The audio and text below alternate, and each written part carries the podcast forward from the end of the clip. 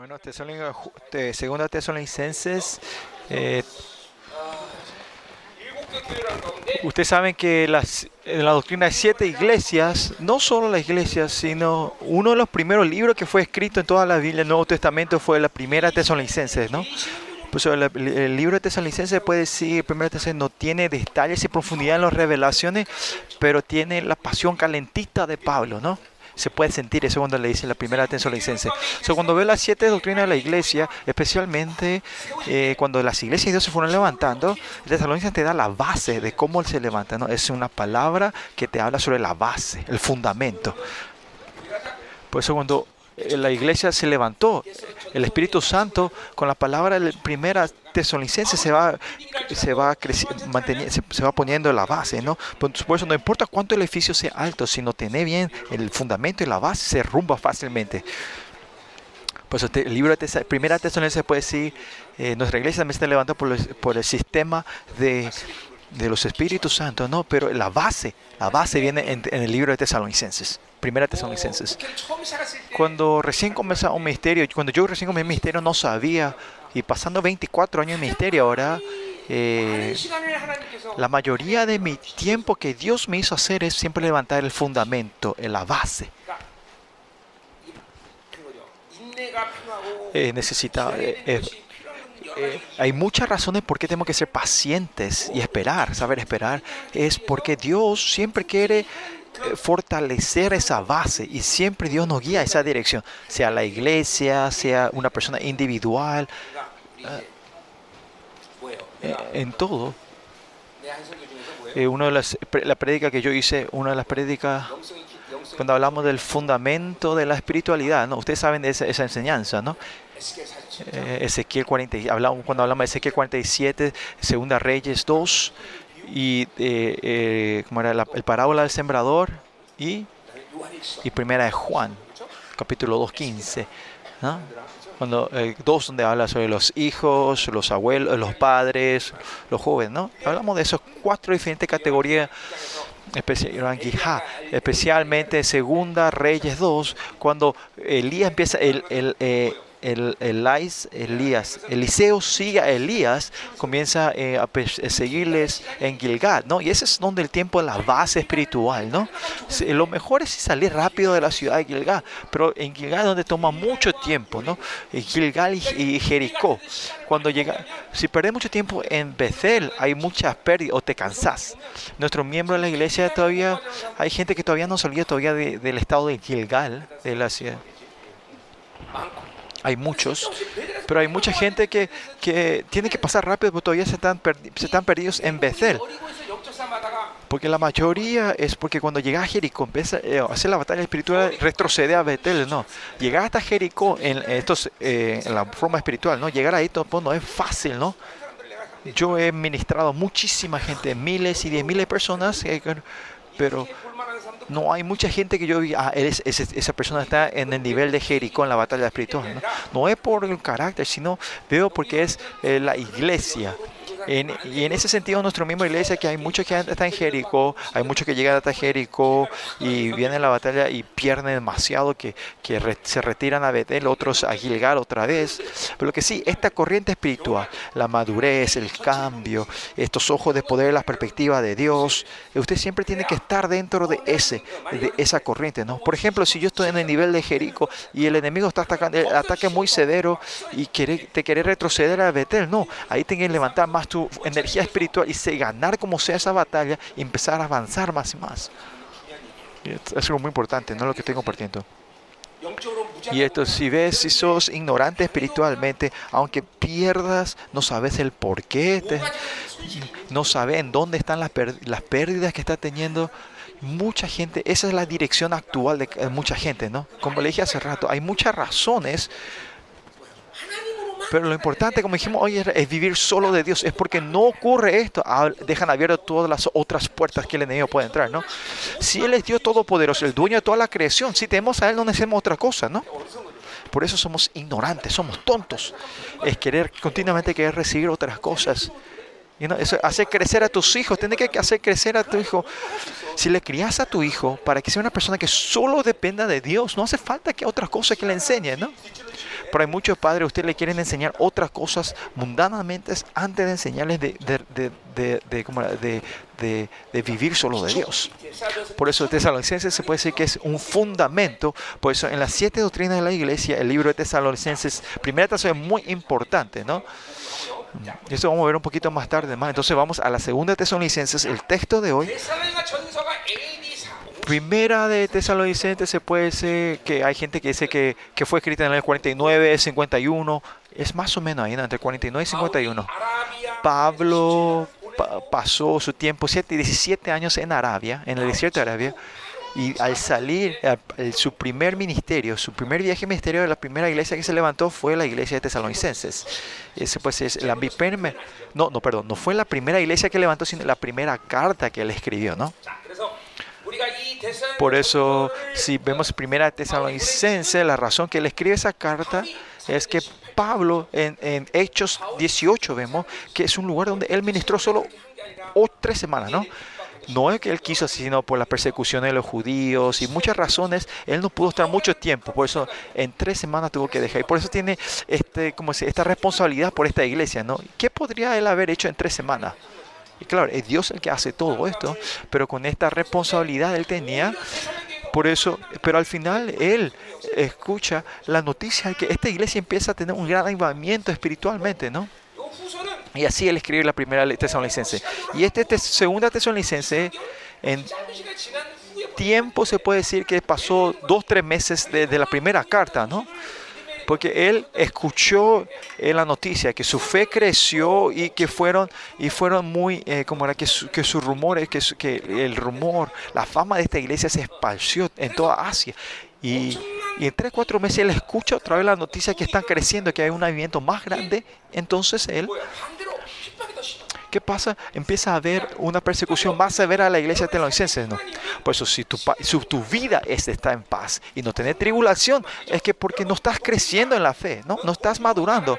Ustedes saben, cuando los águilas vuelan al cielo, ¿cuál es la razón que ellos pueden volar más alto? Es porque el, aire le da una presión y una fricción. Ese aire y la fricción es el que le ayuda a volar y que le da al mismo, tiempo un- una, una resistencia a esa águila para volar. Por eso, si ustedes están creciendo correctamente espiritualmente, tribulación, dificultades y ataques espirituales es algo normal. Si tu vida de fe está muy pasa, es muy pasivo, hay un problema que yo estoy acostumbrado a vivir de mi carne. Yo vivo una vida que está confortable en mi carne. Algo está mal. Si viví del Espíritu de Dios, ese deseo de las carnes no puede guiar. El Espíritu Santo no puede dejar así nomás que te deje que tu, que tu, que tu carne te guíe, ¿no? Eh, una razón, una cosa es Dios te va a dar enfermedad, te va a hacer doler el cuerpo, vas a perder las finanzas, lo que sea, Dios te va a tocar para que. Y este es el principio espiritual. Claro, esa es la orden que estamos de Dios. Pero e-, estas dificultades, tribulaciones, es cuando va creciendo tu fe, tu escala, estos problemas ya no son más problemas en tu vida, ¿no? Bueno, la razón que él escribe en la segunda carta eh, este es porque él escucha el rumor que ellos suben a otro nivel espiritual y también hubo problemas en la iglesia, ¿no?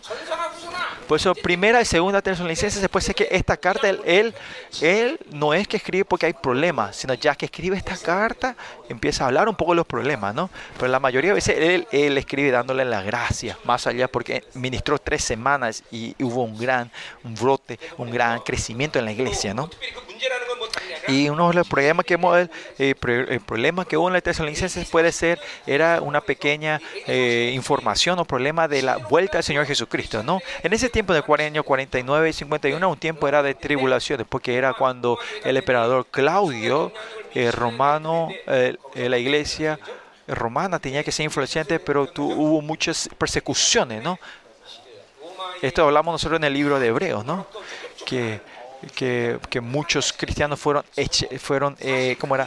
Eh, echados de Roma, ¿no? Tuvieron que salir de Roma, escaparse, ¿no? Y con, mediante ese evento vemos que en, la iglesia, la iglesia, las iglesias primitivas reciben mucho beneficio la iglesia macedonia, entonces, porque los líderes que estaban ahí en, se, esparcen a toda Asia, ¿no?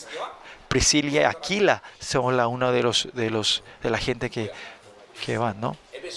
Eh, ¿Y quién es el que levantó la iglesia de Efesios? Apolos, ¿no? El, ellos son los maestros de Apolos, ¿no? Apolo que, eh, eh, es una persona intelecta que estudió en Alexandria. Es una persona, hablando de nuestra, eh, nuestro tiempo, es una persona que es muy inteligente, intelecto en la palabra de Dios, ¿no? O sea, inteligente, ¿no?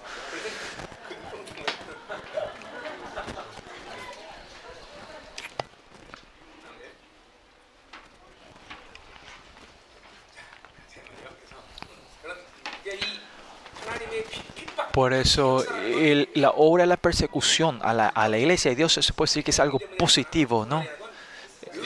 Eso, esos sufrimientos que recibí por tu carne es una bendición, ¿no? Por, la persecución que hubo en la iglesia de Jerusalén, ¿qué pasó? El evangelio se puede esparcir alrededor del mundo, ¿no? Por eso persecución, tribulación, se puede decir, es algo positivo siempre para nosotros que no tengan tribulación, dificultad en tu vida, es que la corriente de Dios está, o, está atorando algo en tu vida, ¿no? Por eso la vida cristiana, que, no tiene que estar feliz que, tu, que la carne esté confortable. O sea, que ustedes dicen, ah, no, yo está, no hay ningún problema de vida, se puede decir que están diciendo que estoy, no estoy viviendo el espíritu, ¿no? Bueno, por estas dos cosas, eh, Dios, eh, Pablo empieza a escribir esta carta de 2 Tesalonicenses.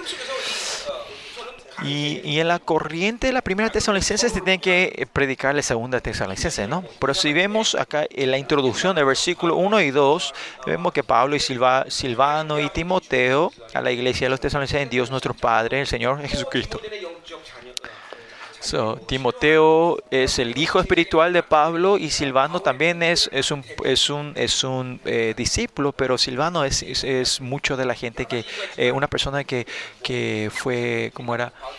acarreó o llevó eh, la, eh, las cartas, las cartas de, de Pablo, ¿no? También Pablo pasó mucho tiempos, mucho tiempos en la cárcel también, ¿no? Por eso Silvano era una persona que estaba afuera, eh, eh, recibiendo la dictadura de lo que está eh, el dictado de Pablo y le que llevaba y traía las cartas, ¿no? Y acá dice, a la, escribe la carta a la iglesia de los tesalonicenses en Dios nuestro Padre y el Señor Jesucristo, ¿no? Él escribe de muchas formas, pero una de las características en común en la carta a Pablo, él siempre dice en la iglesia que está en nuestro Dios. Primera Tesalonicense también usa las mismas palabras, ¿no? siendo la iglesia en Dios Jesús. So, ¿Cuál es lo, el elemento más importante de la iglesia de Dios? Es que estamos en Jesucristo, en Dios, ¿no? Que estamos en Jesús, en Cristo. Y esto es, es la base de nuestra vida espiritual y es, es la obra más importante, el evento más grande de nuestra vida, ¿no? que estemos en Cristo. Esto es algo que ya enseñé todo en Colosenses, ¿no?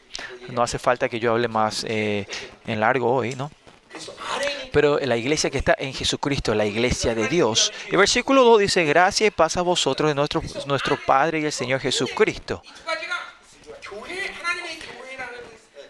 Y en el, sentido que somos la iglesia de Dios, esto, este elemento también muy, muy importante, ¿no? En Jesucristo y en paz, en, en- perdón, en la gracia. La iglesia tiene que estar en Jesucristo y estar recibiendo la gracia de Dios. Estos dos elementos son muy importantes para que esta iglesia, la iglesia de Dios exist- exista en este mundo. Cuando perdemos estos elementos, tenemos la tendencia a que la iglesia se transforme en iglesia de hombres. Y por eso tiene que estar en Cristo y vivir solo de la gracia. El café está rico, dice. Comí un chocolate y me molesta. El... Tengo una mala indigestión, parece. Bueno, eh, versículos 3 y 4. Se puede decir eh, eh dar gracias a la comunidad de, de ¿no? Y él de verdad está dando, no es que es por deber, no es porque cuando escribe una carta vos siempre da la gracia, no, pero es de verdad le está dando gracias, ¿no? Por ejemplo, un ministerio ministró y tuvo fruto y eso te da un gran gozo personal, ¿no? Porque no porque esa persona administró mucho, sino que en, el aspecto de que Dios me usó a mí para dar ese fruto, no regocija. Más allá, Pablo que dice que él piensa que no hizo nada y que haya fruto, es para darle más gracia a Dios, ¿no? No es que él invirtió mucho tiempo y Dios hace. Entonces, ¿qué va a dar la gracia Pablo? Es decir, ah, y él dice, viendo eso, Pablo dice, ah, esta es verdad la iglesia de Dios. Ah, Dios es responsable de su iglesia. En ese nivel, Pablo está dando gracia hoy. Pues ustedes y yo no, no pasemos mucho tiempo juntos, dejemos todo en la mano de Dios, ¿no? El que va a vivir, que viva, el que muera, muera. Pero cuando empieza a ver vivo, ahí puedo decir yo, ah, le doy la gracia que yo no hice nada y esa persona está viva, ¿no? Entonces el misterio, mi misterio va a ser muy fácil, ¿no? ¿Por qué no dicen amén?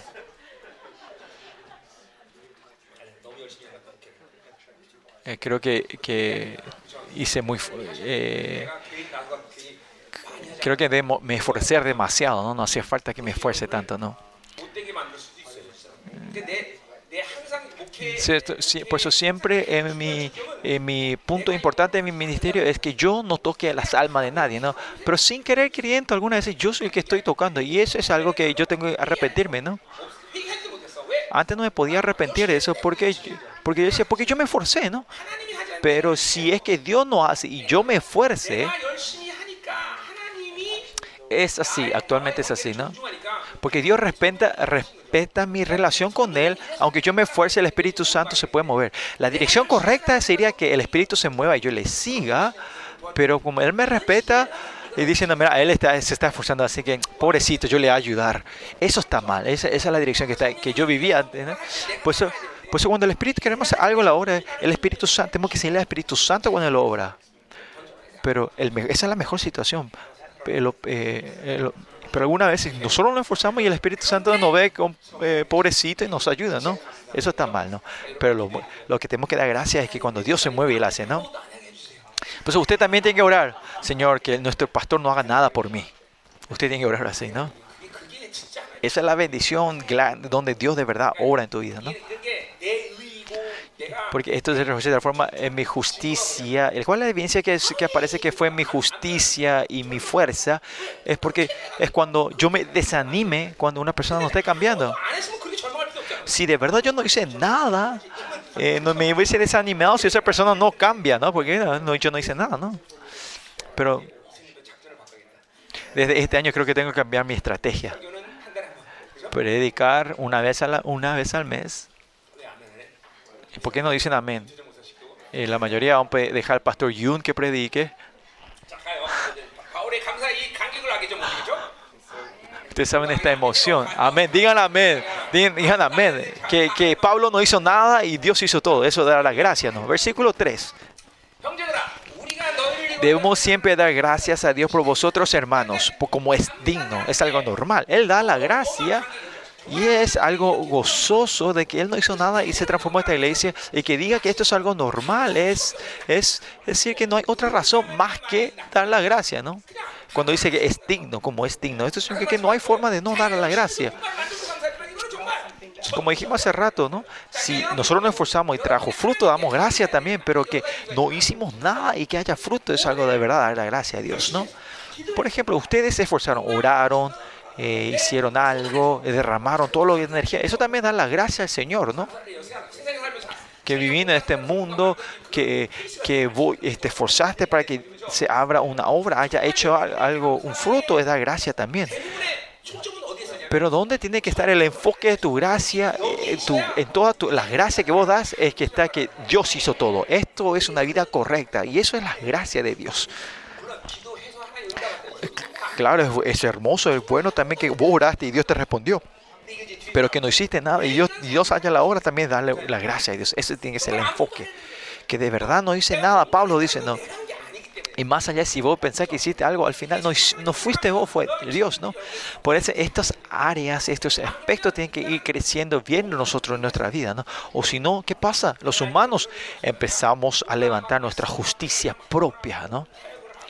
estos días yo cuando predico en ministerio y esto no se transforma en justicia mía, sí, pero sino que la, porque Dios me entrenó a ser, eh, ¿cómo se dice?, más tener callos, digamos, callos hacia la adulación a la gente, y cuando la gente me dice que hice bien la cosa, eso...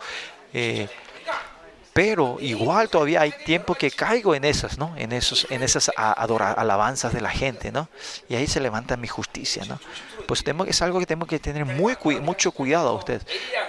Por eso cuando vimos, Señor, en Primera Reyes 18, cuando Él tuvo esa victoria tremenda con el fuego de Dios, que Él se vaya a postrarse otra vez delante, de arrodillarse eh, para pedir lluvia. Eso es una humildad tremenda, ¿no? Imagínate, ¿no?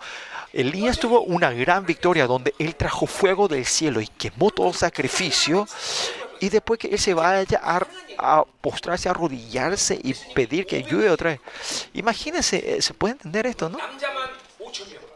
Eh, también Jesucristo, con dos, con dos peces y cinco panes, hizo comer a más de cinco mil hombres más mujeres, serían más de 20 mil personas. Supongo que, que él haya dado de comer a esa gente.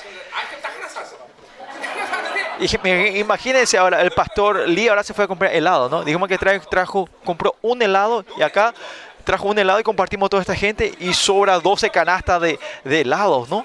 La gente se volverá loco y ese gozo y alegría ustedes van a entender que cuando le quieren tomar a Jesús para que sean su rey. Pero Jesús no se expone, no se, no se expone, ¿no? No, no se expone, no se abre a esta fama y él empieza a patear a, sus- a sus discípulos que vayan en el barco y se vaya a otro lado y él se va a la montaña a orar, ¿no? Pero eh, esta gloria de los hombres, este reconocimiento de los hombres, ser alabados de los hombres, esto no tenemos, el eh, Señor Jesús no tenía, ¿cómo se dice?, sentido a eso, ¿no? No reaccionaba a eso, ¿no? Y también, no, tampoco yo quiero, yo también, Dios me entrenó, ¿no? No tengo, no tengo este anhelo por eso, ¿no? ¿Y de dónde vino esta fuerza dentro de mí para no buscar eso? Es que no he vivido de mi fuerza. Elías tampoco vivió de su fuerza. Jesús tampoco no vivió de sí mismo, sino del Espíritu Santo. Y ese es el resultado de esta vida, ¿no? Por eso en tu vida también, si vos continuamente vas aplicando tu fuerza, aunque quieras o no quieras, automáticamente, automáticamente se levanta tu justicia propia y empieza a parar la gracia de dar la gracia dentro de tu boca. So, mira, chequea tu vida un día. ¿Cuántas veces estás dando la gracia a Dios en tu vida diaria, cotidiana? Estás para, no hay más gracia. Es porque tu enfoque, eh, si estás viviendo tu fuerza, el enfoque vas hacia esta tendencia de la carne que estamos viendo hace que empece, en vez de ver la, la, luz, vemos la oscuridad. O sea, vemos la, la cosa negativa que mis hijos están haciendo, están haciendo mal. Por eso ya no salen más las gracias de tu boca. Hay más quejas que gracias. Por eso si vive la gracia, si vive el Espíritu Santo, perdón, si vive el Espíritu Santo, aunque parezca no hay nada para dar la gracia y es oscuridad, poder ver la luz y poder ver la gracia en la mano de Dios. Por eso miren en tu vida hoy. Vean si están dando la gracia o si se están ah, quejando. ¿No hay audio? Perdón. ¿Se fue el audio en español? 야, 스페니시 안 뜬대. 어디 갔어? 얼마나 감사가 스페니시 안 된대요. 아우디오 안 뜬대. 야, 스페니시 아우디오 안 뜬대. 37만 37년 만에 그죠? 여보세요? 저기요. 안 뜬다고. 어.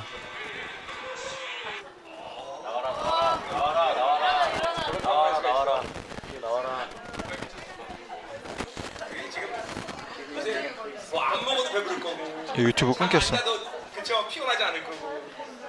그죠? 주님이 어른어른거리는 게 아니라 어떤 여인이 어른어른거리는 거고.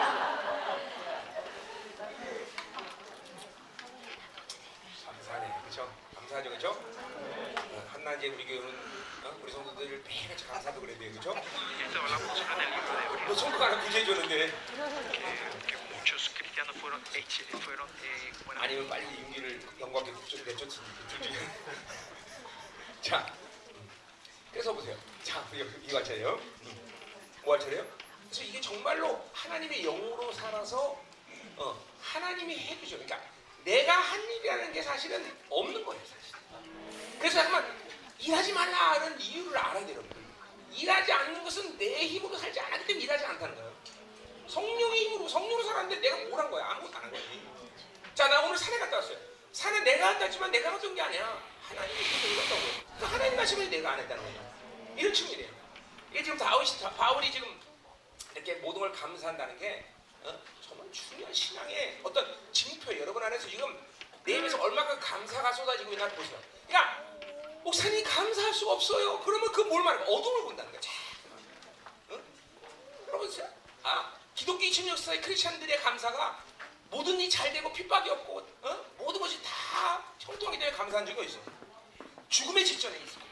모든 것이 핍박이 있어. 모든 것이 정말 절망적인 상황에도 감사가 넘치는 거야. 그렇죠? 그러니까 절대로 속지 말아야 돼. 나는 이런 상황이기 때문에 감사 못하지 않아. Estamos de vuelta. Eh, disculpen que perdimos la, eh, la, conexión, estamos de vuelta otra vez. Eh, bueno, volviendo, que, estamos, que hayamos perdido la gracia de dar la gracia en tu boca a Dios es, está en peligro, ¿no? Es, es que estás eligiendo la oscuridad, ¿no? So, cuando oremos, tenemos que siempre dar las gracias por esa persona, ¿no? Eh como el hermano Teón se hubiese casado con su fuerza, ¿no?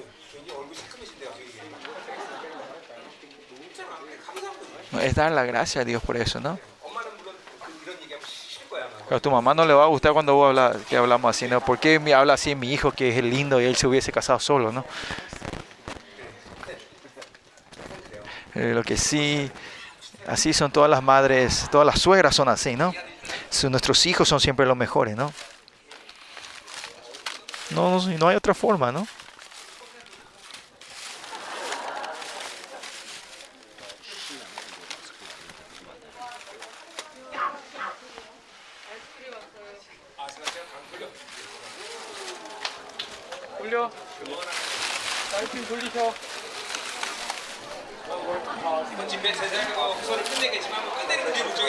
Eh, bueno, vino el helado. Vamos a... el- eh, vino el helado, vamos a tomar el helado. Bollo. ¿Ah?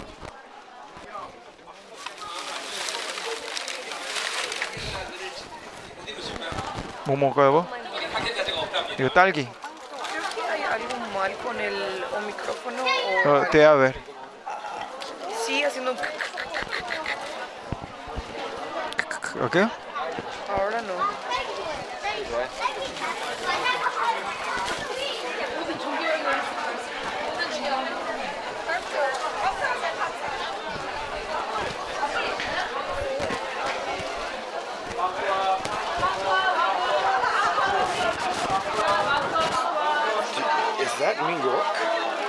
718, probably. Like the reason why the the, the 방송 cut off was because this person keeps calling. Who that? I don't know. They called last time we were running the broadcast as well. Would you have your phone number then? They, they will have your phone number? How would they know your phone number? I have no idea.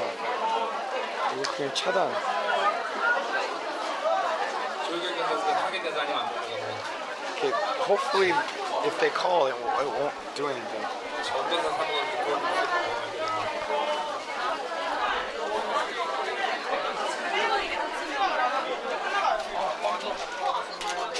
배터리 가로? 가로도 돼 지금?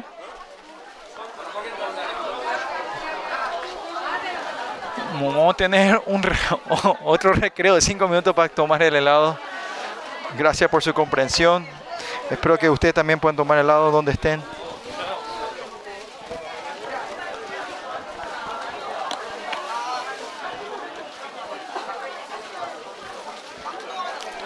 정...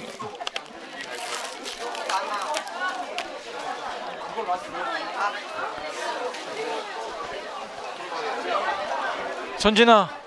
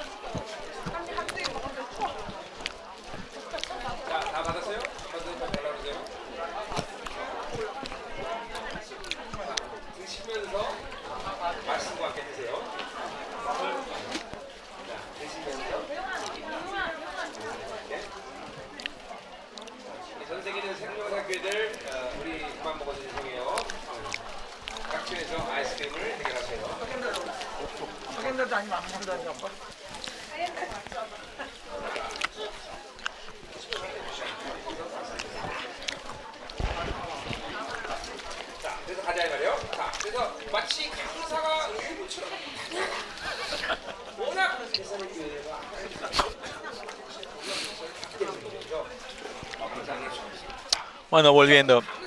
Eh, vamos a ver cuál es el contenido de la gracia que das, ¿no? La gracia es, eh, le damos gracias por cuanto vuestra fe va creciendo, ¿no? La fama de su fe fue creciendo y, se, y es tremendo. dice que esto sigue creciendo, ¿no?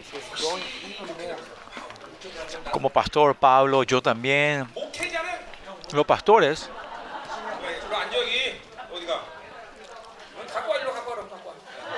Bueno, dame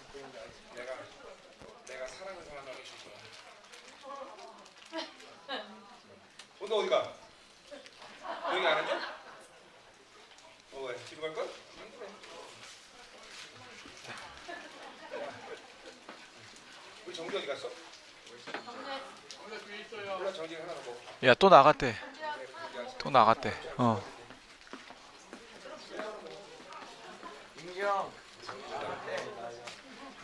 잘 받아 정기야.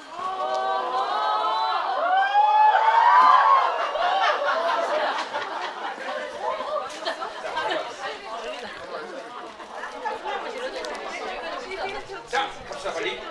자 그래서 그들의 믿음이 Hola, 1, 2, 3, probando.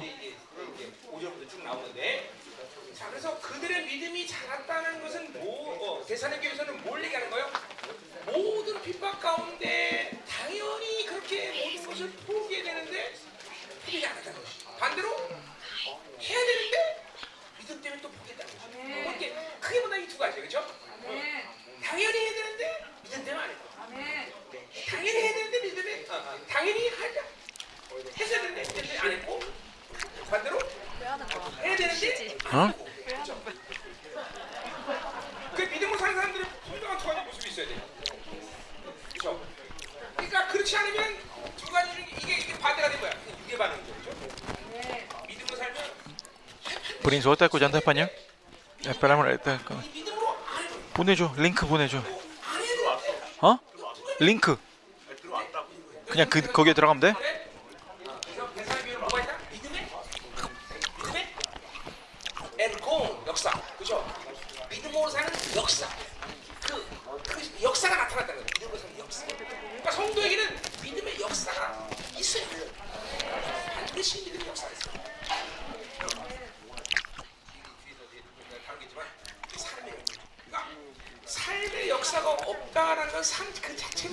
Probando 1, 2.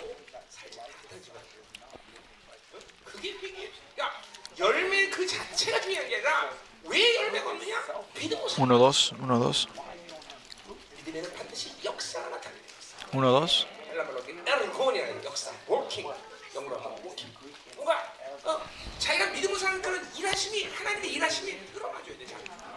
Tiene que abrir la 드러나지 않으면서 어떻게 역동적으로 살수 있어? 어, 근데 이게 성장을 하- 하지 못하는 거야. 역, 이게 악순환인 거야. 믿음의 역사가 안 나타나는 거야. 또 믿음으로 살아. 그래서 계속 나타나. 그러나 반대로 믿음으로 살면 역사가 나타나고. 1, 2. 그 열매가 ¿Hay audio? 믿음으로 살게 되고. 이, 이, 이 믿음의 순환으로 들어가야 돼요. 이 베스라 교회는 바로 이 믿음의 역사가 있는 거예요. 그 사람들이 믿음으로 사는 하나님의 일하심의 증거가 분명해요. 이거는 어, 시대를 초월해서 하나님의 영으로 사는 사람들에게서 반드시 나타내는 열매예요. 여러분의 믿음의 역사가 또 왔다요. 그거죠. 치유했다. 하나님 치유한다.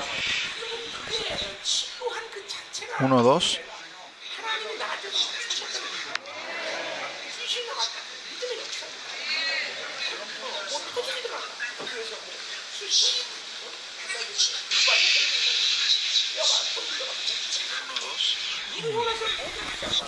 Bueno, estamos de vuelta. Eh, disculpen por la conexión.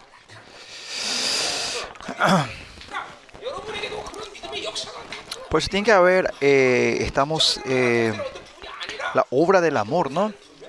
Y es una evidencia clara que está viviendo la fe, que haya una obra de la fe. Sin la obra de la fe, del amor, eh, si no es, eh, la obra de la fe no se aparece en tu vida, imagínense que tenga una, una fe muy seca. Dios no te lleva así a media y deshidratado, sino te da toda la abundancia del Señor, ¿no? Y por eso no tener la obra de la fe, es, tenemos que arrepentirnos. Y eso nos muestra claramente cuánto estamos limitando al Espíritu Santo y nos estamos, vivi estamos viviendo de nuestras carnes, ¿no? Pues Por eso vivimos al Espíritu. Tiene que haber esta obra de la fe. Y cuando vemos que la fe de ellos están creciendo en el, en el libro de Tesalonicenses, vimos cuán grandes han sido. Eh, eh, son famosos alrededor del mundo. Que ellos hayan dejado la idolatría significa que ellos dejaron el gremio para trabajar eh, Dicen de lo que no importa, yo me voy a morir de hambre si Dios no es responsable, ¿no? Y ellos eso- solo se atejan de Dios. Que ellos dejan atrás su, su, su forma de su, su sobrevivencia, ¿no? Sobrevivencia, ¿no? Pero más grande es que cuando ellos dejan estas cosas, Dios le da una cosa mayor, ¿no? En nuestra iglesia también vemos que es pobres, somos pobres y hay escaseces, pero Dios trae abundancia. Es- las finanzas se, se, doblaron en nuestro ministerio, ¿no? Ya teniendo el año, comenzando en el 2021, no sé si dieron muchos, porque es el primer año, en la primera semana, Dios le dio, ustedes están dando un diezmo mayor mayor. No sé si es, habrá gente que no en pero esta semana la ofrenda del, del, del, diezmo creció mucho, ¿no? Y por eso, alguna, eh, por eso pensé, no, este, ellos están haciendo algo atrás mío sin contarme, ¿no? Eh, el, este domingo, la ofrenda de este domingo salió 80 mil dólares, dice, ¿no? Claro que hubo una ofrenda especial de gracia por el año nuevo. Pero comparado con los años pa- pasados, eh, el diezmo ha, cambiado mucho, ¿no? Ha, levantado mucho, ¿no? Y estos son evidencia de Dios, ¿no? No es que... Si yo veo a ustedes personalmente, no hay nadie que puede decir que, que, que yo no, no hay nadie que están teniendo gran ex, ex- ¿qué? Su- eh, éxito en, su, en sus trabajos en su, en su empresa, ¿no? No veo eso, ¿no? Pues no sé, pues son pobres y con fe dieron tan, una ofrenda grande, pero viendo la vida ustedes no, no hay gente que pueda dar esa clase de ofrenda, ¿no? Porque estas son las obras de la fe que Dios hace, ¿no? Y la mayoría de nuestros miembros son, es, la vida de ustedes es un milagro, ¿no? Que usted así es, es un milagro que están viviendo esta vida, ¿no?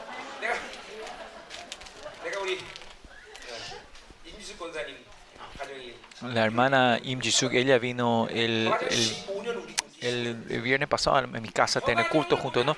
Y viendo ellos, estuvieron en nuestra iglesia 15 años, ¿no? Viendo su familia, yo de verdad me siento mal por ellos, porque, porque nada en su vida se ha abierto las puertas, que el camino correcto para que darle la gracia, ¿no? Más allá del hermano Ocholsu, antes él venía, venía desde, ¿cuánto? Casi 200, 300 kilómetros de, la iglesia y dice que él venía todos los fines de semana, ¿no? Eh, Y ahora también está trabajando a un lugar de casi 200 kilómetros de acá, ¿no? Y su hijo Tunchin, que es muy inteligente, ¿no? Eh, por 10 años estuvo eh, preparándose para entrar a la, eh, a la escuela de medicina y no pudo entrar, ¿no? Y que ellos estén todavía en nuestra iglesia y llevan esta vida espiritual, yo no entiendo por qué todavía siguen así. Sin, no pasa nada de ellos, ¿no?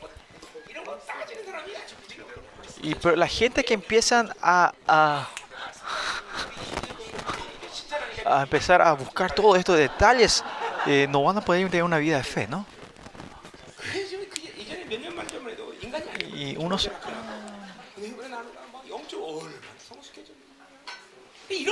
Y pero es así, ¿no? En toda esta tribulación y dificultades, Dios hizo que vayan creciendo en la fe, ¿no? esos problemas de cómo vivir y de cómo ganar dinero, eso también es, aunque estuvieron en problemas de, de muchas dificultades de pobreza, Dios le dio la abundancia, ¿no? Y es porque Dios bendice a la iglesia y bendicen a ellos, ¿no? Y esto es la obra de la fe que hablamos nosotros, ¿no? Es madurar, crecer, eh, mantener la importancia en la relación con Dios.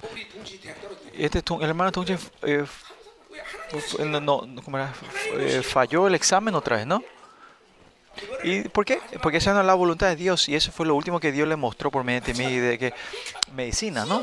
Que estudia con todo y que no te arrepientas, ¿no? Si no, no llegas a entrar, ¿no? ¿no? No llegas a ser aceptado en la Universidad de la Medicina, ¿no? Solo Dios lo usará a él de otra forma, ¿no? Pero estas obras de la fe tienen que estar dentro de nosotros, ¿no? Pero tenemos que perfeccionar más esto, ¿no? Que todos tenemos que ver la fe y que haya esta obra, una obra de la fe en tu vida, ¿no? Que haya obras y milagros, ¿no? Y que tu fe vaya creciendo, ¿no? Y eso vamos a ver más en detalle versículo 5 en adelante. Otra cosa aquí que, que dice, acá dice, y el amor de ustedes, cada uno vuestra abunda para con todos los demás. ¿Qué? el trabajo del amor, ¿no? Usted escucha el trabajo del amor, ¿no? Que, ellos hayan crecido en el amor, que hubo más trabajo del amor, ¿no? Que habrán ayudado a los pobres, eh, habrán, habrán, eh, ¿cómo era? Eh, eh habrán servido más gente. Y en la iglesia de Tesalónica hubo muchas preocupaciones, tribulaciones, dificultades. Y como ellos no estaban en el gremio, habrán dificultades de, finanzas. Eh, como nuestra iglesia, también mucha gente que no trabaja, ¿no? Nuestros miembros somos casi 500 mem- miembros, ¿no? Y los adultos son 350 mi- adultos. Y de los 350 miembros que tienen un trabajo y den un diezmo, se puede decir que son menos de 100 adultos que tienen un trabajo normal que pueden dar ofrenda. Y este, este, este ministerio se está moviendo con la ofrenda de menos de 100 personas. Y esto es un milagro de Dios, ¿no?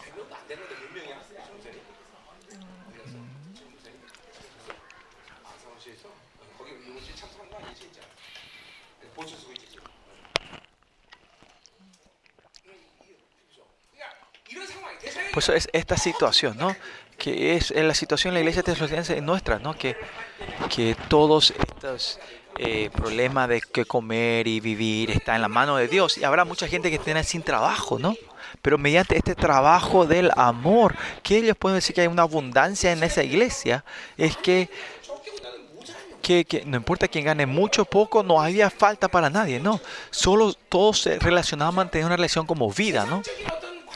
Esta relación de mundana o esta relación como eh, un- no era una persona indivi- una, relación individual o personal que traía esta abundancia le decían pero una relación que de verdad podía dar una vida por los unos a los otros, ¿no?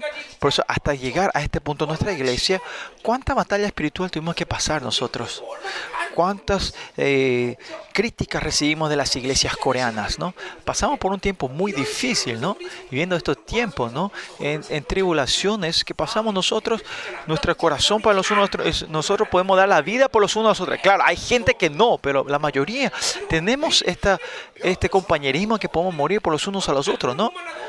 Y, y, y algunas veces ustedes, hay, ustedes, algunas, eh, ustedes no, se, no ven a su marido, pero se encuentran con otro miembro de la iglesia como tres, cuatro personas, ¿no? Cuatro veces al día, ¿no? Cuando tiene, hay, hay- hay gente que se vienen a encontrarse con la gente, con las células, ese mismo día algunas se tienen células, intercesiones, intercesiones juntas, ¿no?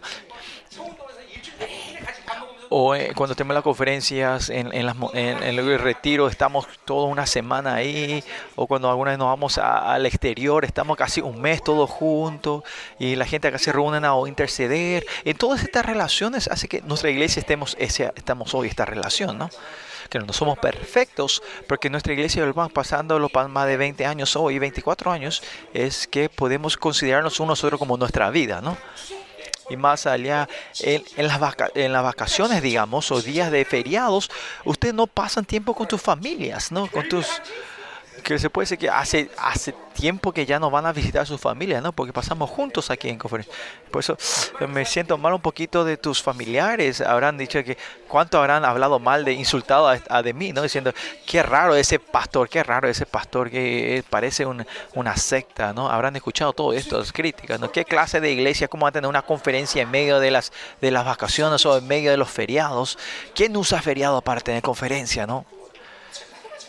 Por lo mismo, yo, yo, mis primos o, mi- o mis parientes que tengan casamientos sábado o domingo, nunca me fui, a, me fui a ninguno de esos casamientos, ¿no? Más allá mis mejores amigos, que, que esos, esos mejores amigos que tuve 10 años en Estados Unidos, estudiamos juntos, ninguno de esos casamientos me fui. Seguramente ustedes y yo estamos en la misma situación, ¿no? Por eso mis amigos también comenzaron a decir, che, ese tipo está loco, ¿no? Y la gente hablaba y decía, ustedes también, ¿no? Che, esa, ustedes están, eh, encontraron un pastor raro y están todos locos, ¿no? Y sí, estamos todos locos, miren, miremos los unos a otros si no estamos locos, ¿no?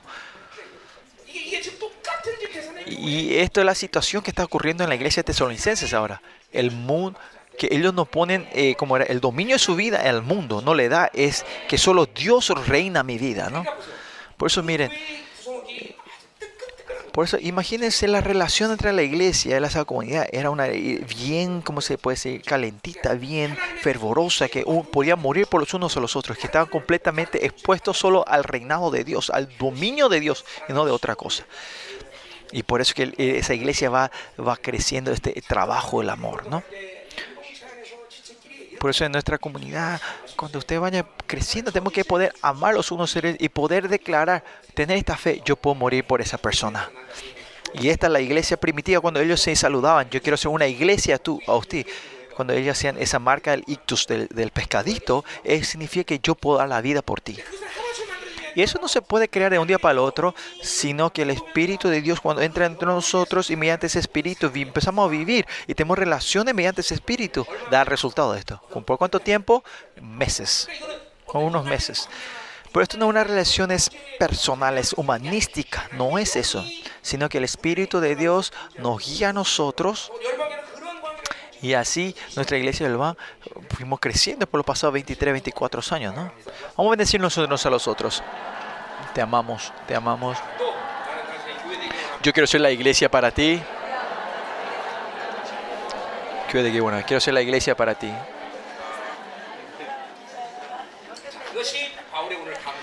Y esto es eh, la razón que Pablo está dando la, gracia. ¿Y cuál es este resultado? Versículo 4 dice, tanto que nosotros mismos nos gloriamos de vosotros en la iglesia de Dios por vuestra paciencia y fe en todas vuestras persecuciones, tribulaciones que soportáis. Pero al final Pablo, cuando habla del amor y de la fe, y al final el la conclusión de esta iglesia que es que trae eh, por qué esa gloria de ellos o está feliz de ellos es porque tienen paciencia y fe. ¿Y cuál es eso que viene que soportaron persecuciones y tribulaciones? Si esto damos la vuelta, ¿qué quiere decir? Es si no tienes fe y paciencia, no vas a tener persecuciones y tribulaciones. Porque si no tiene tribulación, pues, este, este concepto de perseverar y tener paciencia no existe, ¿no? Por eso, ¿qué hace esta tribulación y tribulación, tribulaciones y dificultades? ¿Qué crea dentro del tri? Crea paciencia y fe. Y paciencia y fe puedes soportar. Que no es que solo soportar, sino que puedes que, que la fuerza de la ¿qué quiere decir que puedes soportar? Que la fuerza de tu fe y tu paciencia es mayor que las tribulaciones que vienen. Y esto es algo que siempre yo digo, las situaciones que vos estás, no es cuestión de tu circunstancia, sino de cómo yo estoy reaccionando a esto y cómo puedo reaccionar a estas situaciones, ¿no? Siempre los problemas lo que está dentro de mí, no las, los problemas que están afuera tuyos, ¿no? Y esto es el engaño que siempre queremos. Si no tenemos dinero, yo soy, yo soy pobre, yo soy triste, ¿no? No importa qué situación de afuera, no puede decidir la felicidad o, o, la, o la tristeza de los hijos de Dios.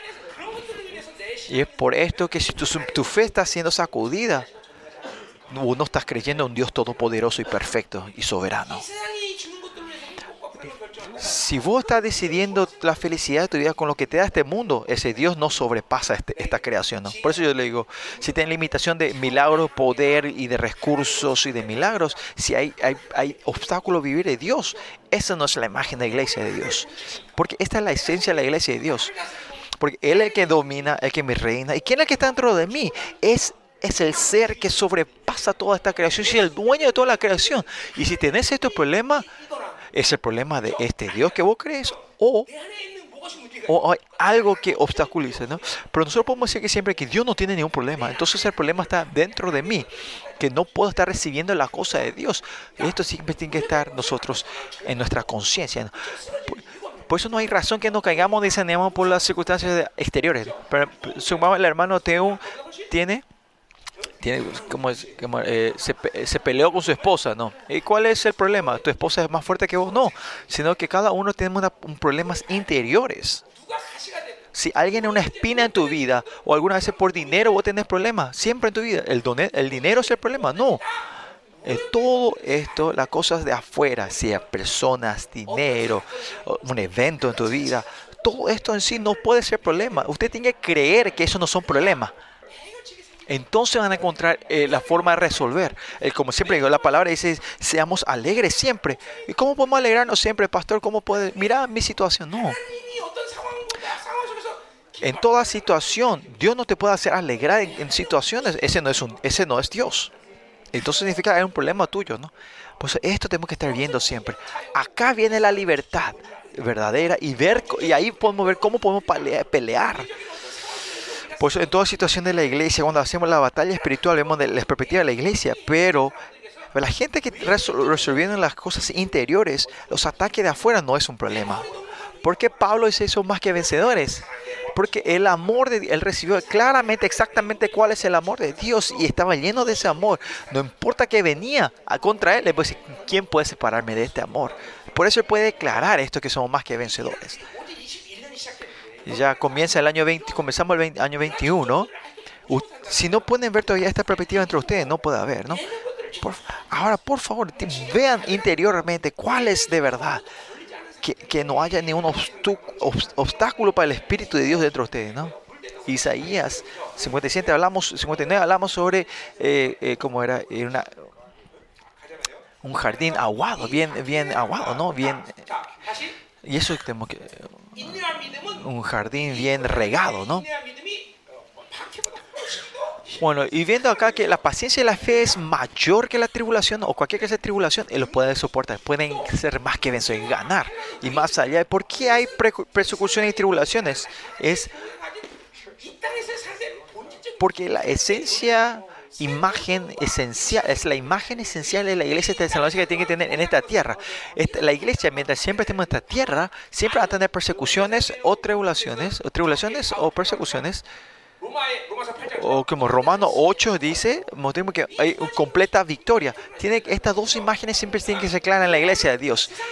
El mundo y la iglesia no puede haber, no puede haber negociación, no puede haber tregua. El Espíritu Santo es que eh, dirige que haya, que haya persecución o, o, o, tribulaciones. O vemos en la bienaventuranza lo que tiene por el Espíritu, eh, eh, corazón limpio, pueden ver, corazón puro, pueden ver la, para la cara de Dios. Y lo que traen paz son llamados hijos de Dios, ¿no? Lo que paz son los que pueden decidir victoria en toda situación, ¿no? Y ese es el poder de los hijos de Dios, ¿no? Otro y serán perseguidos por la justicia, dice en, la bienaventuranzas, ¿no? Pues nosotros ya somos seres que podemos elegir la tribulación. No, no hay que decir, ah, yo quiero ser tribulación, no, pero cuando vos elegís la verdad de Dios, esas tribulaciones siguen, vienen, ¿no? Y vemos ahora también pasado el, ah, el año, cuántas tribulaciones y persecuciones tuvimos, ¿no? Pues, ustedes no saben la persecución, ustedes, ustedes estuvieron felices, ¿no? Pero eh, fueron persecuciones lo que tuvimos en la iglesia, ¿no? Eh, tuvimos nervios para venir a la iglesia, ¿no? escondernos un poco. Y no sé si es algo bueno, ustedes están siendo, teniendo tribulaciones, pero no pueden saber que son tribulaciones, ¿no? Hubo mucha tribulación, había gente rara que venía a la iglesia a, sacar fotos, tirar bombas, ¿no? No son tribulaciones, digamos, pero son, son molestias, ¿no? Eh, y por este resultado, están en la misma corriente, digamos, ¿no? Esta medio, que la fe y la paciencia va creciendo y viviendo de la verdad son perseguidos y por esa persecución y tribulación hace crecer la paciencia y la fe. Y en este ciclo tenemos que estar viviendo nosotros también, ¿no? Que, y esta es la imagen de la iglesia que viene la palabra de Dios. Lo importante aquí es que la, que la paciencia y la fe era mayor, siempre era mayor que cualquier fuerza exterior que venía contra ellos. Y ellos porque vieron de la verdad este resultado y esta la verdad hace que tengan esta paciencia, ¿no? Dentro de la iglesia de Dios, viviendo del Espíritu de Dios, si la otra vez le dije que lo más importante es esta paciencia. Pa por eso la paciencia no es esperar por el colectivo que ha de venir, sino que es vivir del Espíritu Santo, ¿no? Si es que no vimos el Espíritu Santo, usted no va a tener paciencia. No, tienen no van a tener paciencia. La paciencia claramente viene vivir del, es- el resultado de vivir de Dios, que sabemos esperar en Dios, esperar por Dios. En Salmos vemos que David, en medio de su tribulación, ¿por qué Dios me dio esta tribulación? ¿Cuál es su resultado? Su, su conclusión es, ah, para que yo pueda esperar delante de Él. Y Él ahí se sorprende también, David, ¿no? En toda, pre- en toda tribulación de tu vida, lo que Dios te hace entender es, saber esperar delante de Él. Entender. ¿Cuánto esperamos? Así como eh, eh, como el que está en la torre, él espera en la mañana, nosotros tenemos que esperarle a Él, ¿no? Que nosotros no nos movemos nuestro pensamiento. Nuestro problema es que en, en la vida no hay ningún problema, casi no hay problema porque llegaste tarde. Ca- Cada 10.000 casos uno puede ser. Y aunque vos llegas tarde, no es que vos no aguantas, Dios no puede aguantar. Ahora Moisés le dice, andate, le dice Moisés, yo no sé, andate, no, no me puedo ir, decía Moisés. Entonces Dios no podía aguantar, ¿no? Por eso si vos no, si vos te movés tarde, Dios te va a empujar. El problema es que el problema de tu vida siempre fue cuando nosotros nos apuramos antes que Dios, ¿no? Pues la gente que tiene la eternidad, no hay nada que nos podamos, que nos apresure. Eh, ira, nervios, eso es, es, es una maldad clara que no está viendo o escuchando el Espíritu Santo, ¿no? En, en Habacuc vimos cuál es el, el- el carácter principal de los malignos, eh, los impíos, es que son rápidos. Porque el mundo, porque ellos tienen su deseo de la carne, ellos son eficaces y rápidos se mueven, ¿no? Y nosotros pues no tenemos nuestro deseo propio, si no tenemos voluntad propia, es, es no son nuestro Dios, no, no hace falta que nos apuremos, porque el que reina sobre el tiempo y toda la creación, no hay un- ni un apuro en él, ¿no? Debemos saber esperar, buscar su voluntad, buscar su método. Por eso siempre vamos a ser, llegar, vamos a ser un poco lentos. Y nosotros siempre hablábamos de las construcciones, pasaron 23 años todavía. Si me ven a mí, mi yo, el yo, antes de conocer a Jesús, a Jesús, que yo, este pastor Mino Kim, que esté en esta iglesia tan sucia, ¿no? Vieja, no, no, no, no, no aguantaba, ¿no?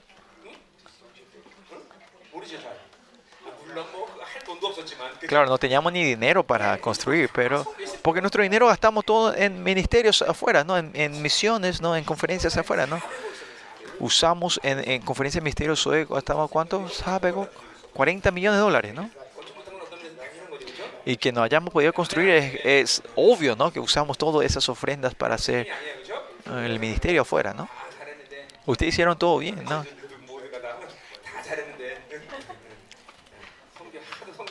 eh, que usamos tanto dinero afuera, en ministerios que, no tenemos. Esa cena, que aunque nosotros no hagamos lo nuestro y hacemos lo Dios, Dios nos va a dar a nosotros lo que necesitamos, ¿no? Amén. Por eso hasta ahí. Eh,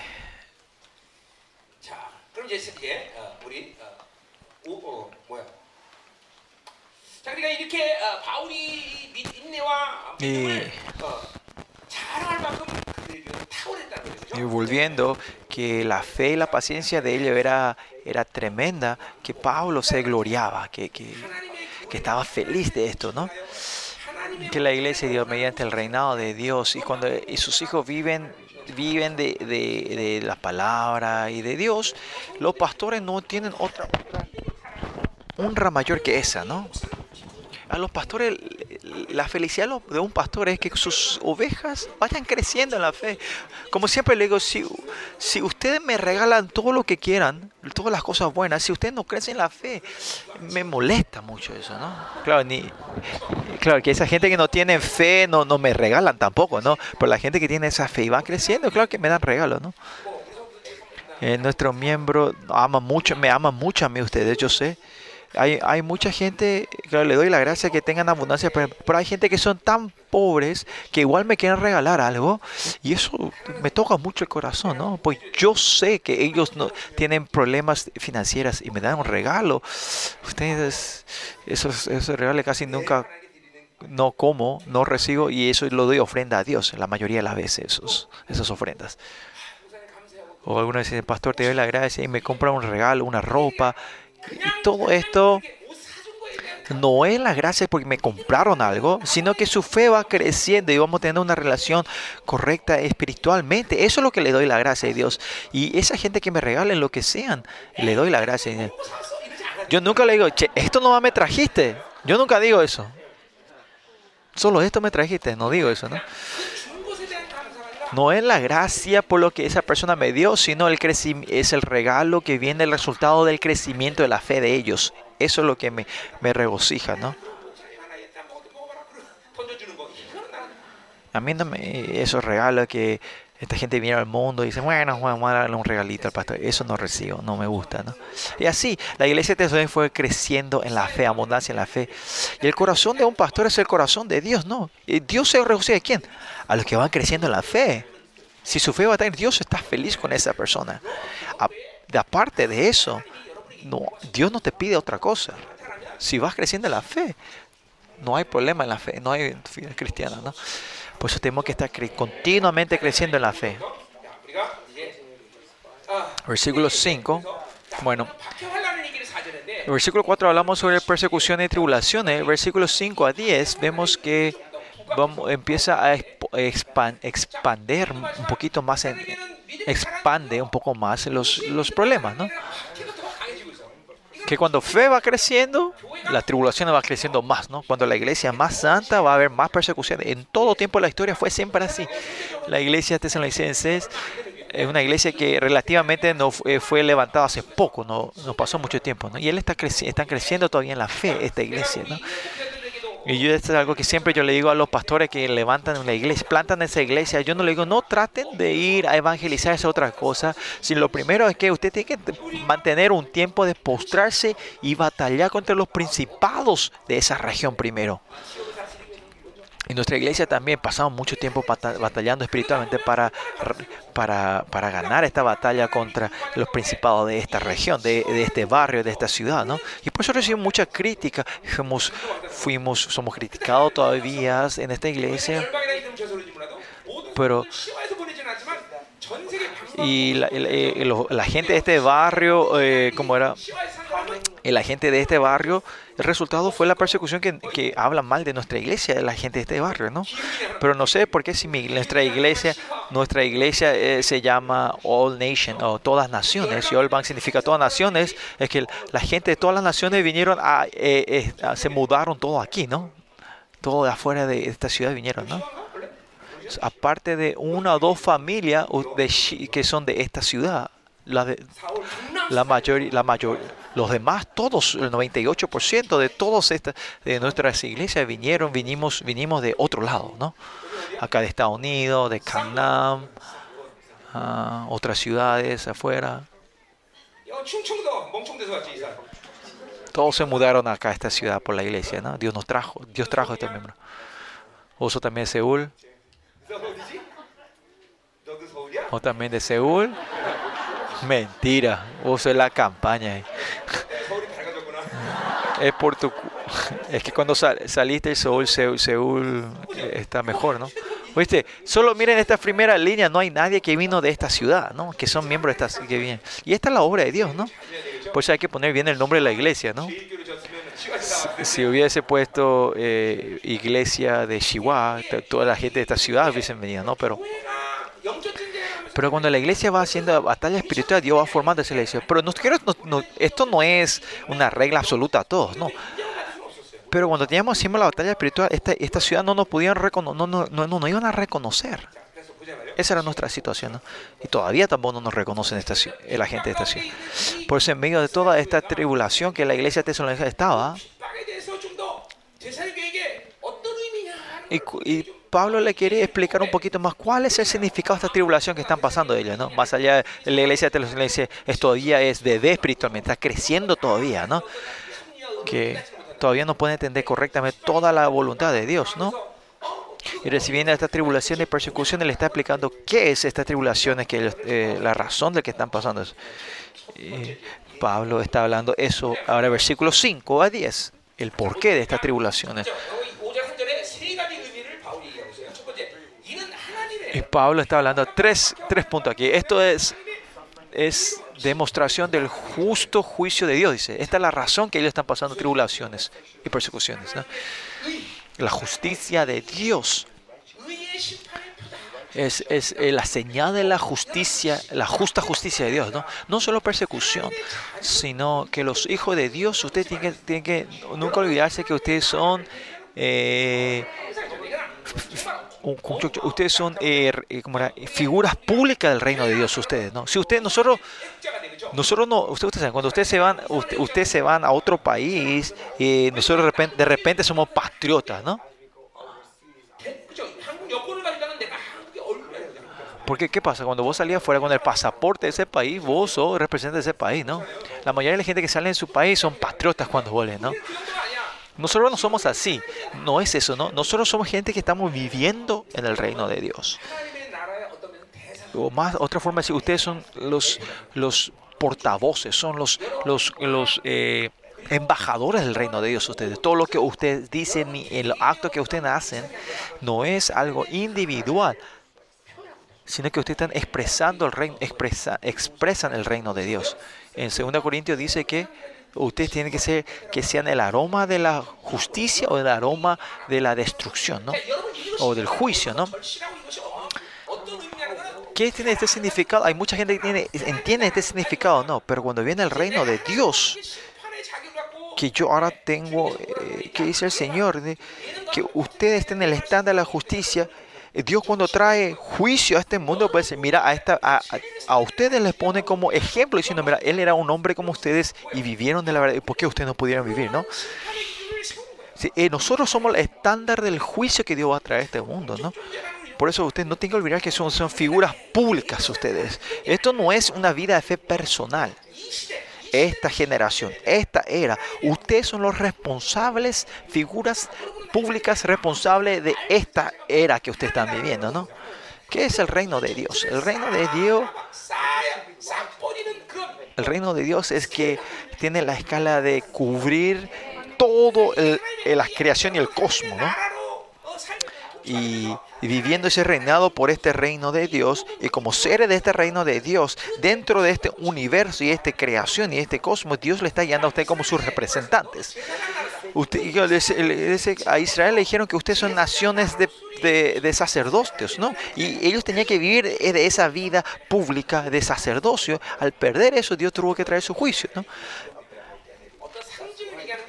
Y esto no es solo simbólico, chicos. Este, este es tu estado, tu estándar. Hijos de Dios, eh, herederos del reino. Pablo dice, es como ciudadano del reino de Dios. En todo esto, este nombre que Dios me dio. Es que somos representantes de esta, somos responsables de esta era y tenemos que tener influencia a este tiempo y tenemos que bendecir a, este, esta era. El nombre en sí, tu identidad en sí no es algo personal. Como vimos en el libro de Zacarías, cuando vemos la imagen de la corrupción de Israel, último ellos transforman a Dios en terafín le transforma a Jehová como un Dios de bendición para familia. Se transforma, eh, se transforma Dios lo pone, lo transforma como un demonio, un fantasma de, la familia, ¿no?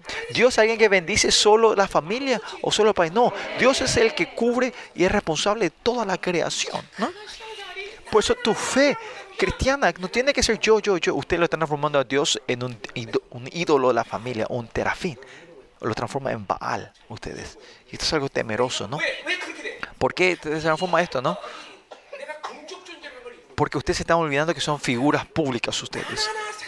Que ustedes no son seres que van buscando el yo, yo, yo y terminan. No, usted tiene que trascender este tiempo, trascender esta era y tiene que ser responsable y traer influencia a esta, a esta generación, a esta era que usted está viviendo. Y esto es la iglesia de Dios. La iglesia tiene la autoridad de reinar sobre toda la creación. No se olviden ni un segundo sobre eso. Si nos si pierden esta identidad, vamos a querer ser dominados por este mundo, van a pensar que este mundo es todo y van a querer aceptar las cosas de este mundo, ¿no? este pastor, ustedes, pasado 24 años enseñándole a ustedes, siempre les dicho, ustedes vieron que yo puse importancia en este mundo, ¿no?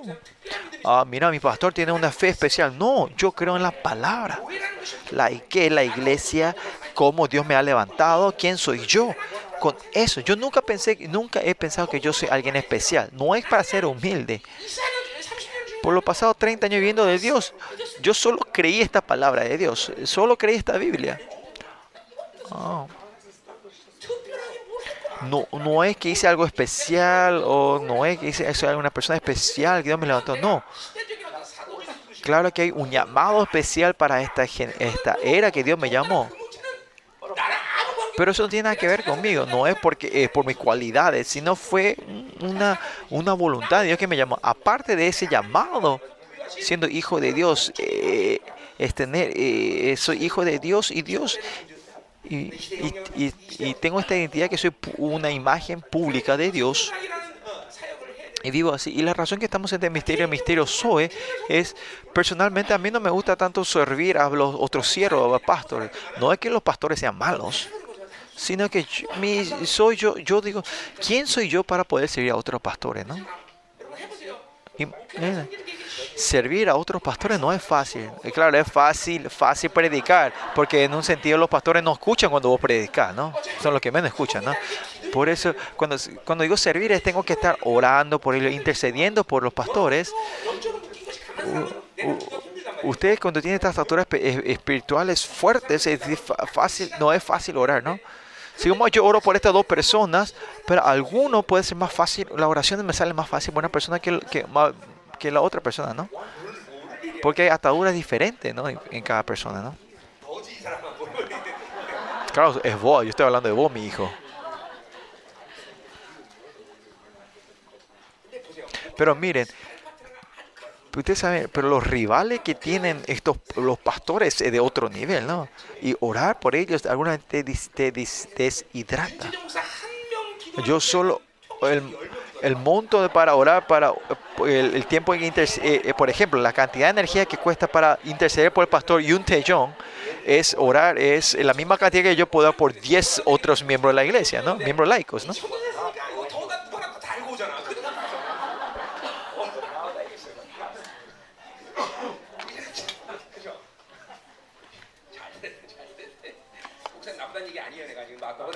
No estoy diciendo que los pastores sean malos, sino que yo hace eh, 24 años estoy, haciendo, eh, bueno, 19 años que estoy ministrando, eh, ministrando a otros pastores. Algo personalmente no quiero hacer, pero ¿por qué tengo que hacer esto? Porque Dios así me levantó de esa me llamó eh, para hacer este- este- esta figura públi- pública, ¿no? Y soy la iglesia, hijo de Dios, no puedo hacer esto, ¿no? No puedo no hacer esto comenzando este año, no se olviden de esto y tenemos que recuperar otra vez esto que hemos perdido, tu identidad.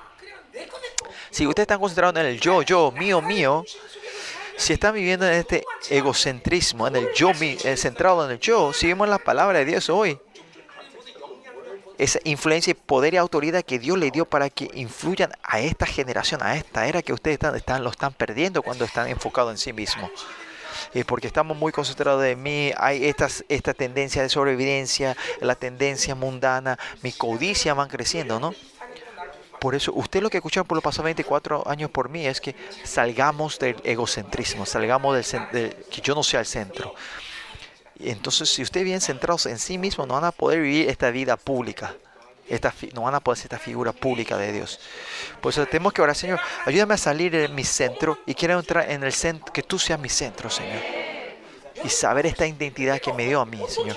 No porque usted pueda hacer algo, porque usted tiene las cualidades para eso, porque yo vivir eso. No es así. Sino si nos encontramos con Dios y somos hijos de Dios, ustedes son naturalmente, son figuras públicas. Tu cara es la cara de Dios. Ustedes son representantes del reino de Dios. Usted cuando salen a uno otro, ustedes son representantes de la iglesia de Olván, ¿no?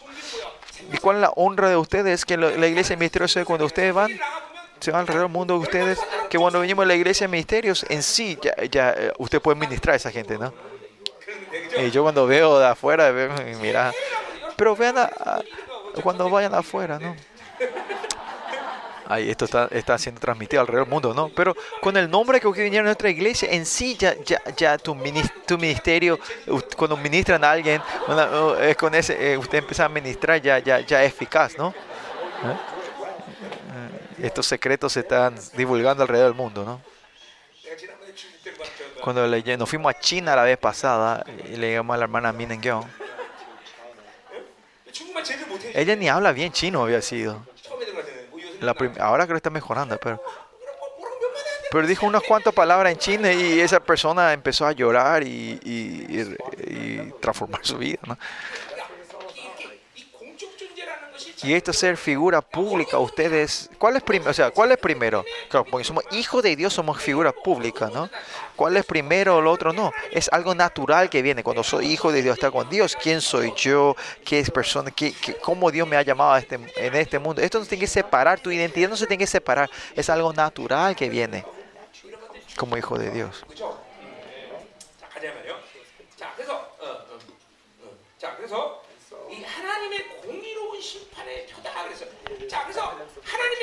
Por eso acá, versículo 5, que esto es, eh, demostración del justo juicio de Dios. ¿no? Cuando ven el libro de Zacarías, el estándar que él trae juicio a sus hijos y a los gentiles es completamente diferente. ¿Qué, es la diferencia? Cuando decimos diferente, ¿qué quiere decir esto? En algún en Juan 5, 20 15, 20 o 5, 20 pueden mover. Eh, eh, este, es, en ese estándar si va a ser juicio del trono blanco, juicio de Cristo, ahí podemos ver la diferencia. Pero el juicio a toda la maldad del mundo está solo la justicia de Dios. ¿Me entienden? No hay diferencia, ¿no? Si, si, si quien sea tenga pecado, van a pasar por juicio. Por eso delante de Dios y toda esta gente de este mundo, sean cristianos o ateos, o si se pretende un pecado, es juicio. Si entramos un poquito más profundamente, si son hijos de Dios o no, quién va a ir al juicio de Cristo y quién al juicio, juicio blanco, es diferencia, ¿no? Pero al final es, es la justicia de Dios, que mató, trajo a su Hijo unigénito que murió por nosotros. El estándar de su juicio es que no tenemos ningún pecado. Y por eso es que acá hay reverencia y tenemos que confiar completamente en Dios y solo Dios es todo para nosotros, ¿no? Ese y cuando este no se confirma en nuestra vida no podemos arrepentirnos. Por ejemplo, digamos, yo digo 100 pecados, 70 de ellos yo me arrepentí. Y si vemos el estándar de este mundo, si arrepentí el 70% hiciste bien la cosa, ¿no? Pero con el Dios no es, es 100% santo, 100% ni un pecado, ¿no? Porque los hombres están creados para, cre- para encon- eh, los hombres fueron creados para vivir encontrándose con Dios. Pero si tenemos pecado, no nos podemos encontrar con Él, ¿no? Por eso necesitamos su justicia. Cuando empieza este- este estándar de este mundo dentro de ustedes, no, yo me arrepentí tanto, ¿no? Hice este monto de espiritual, hice esto.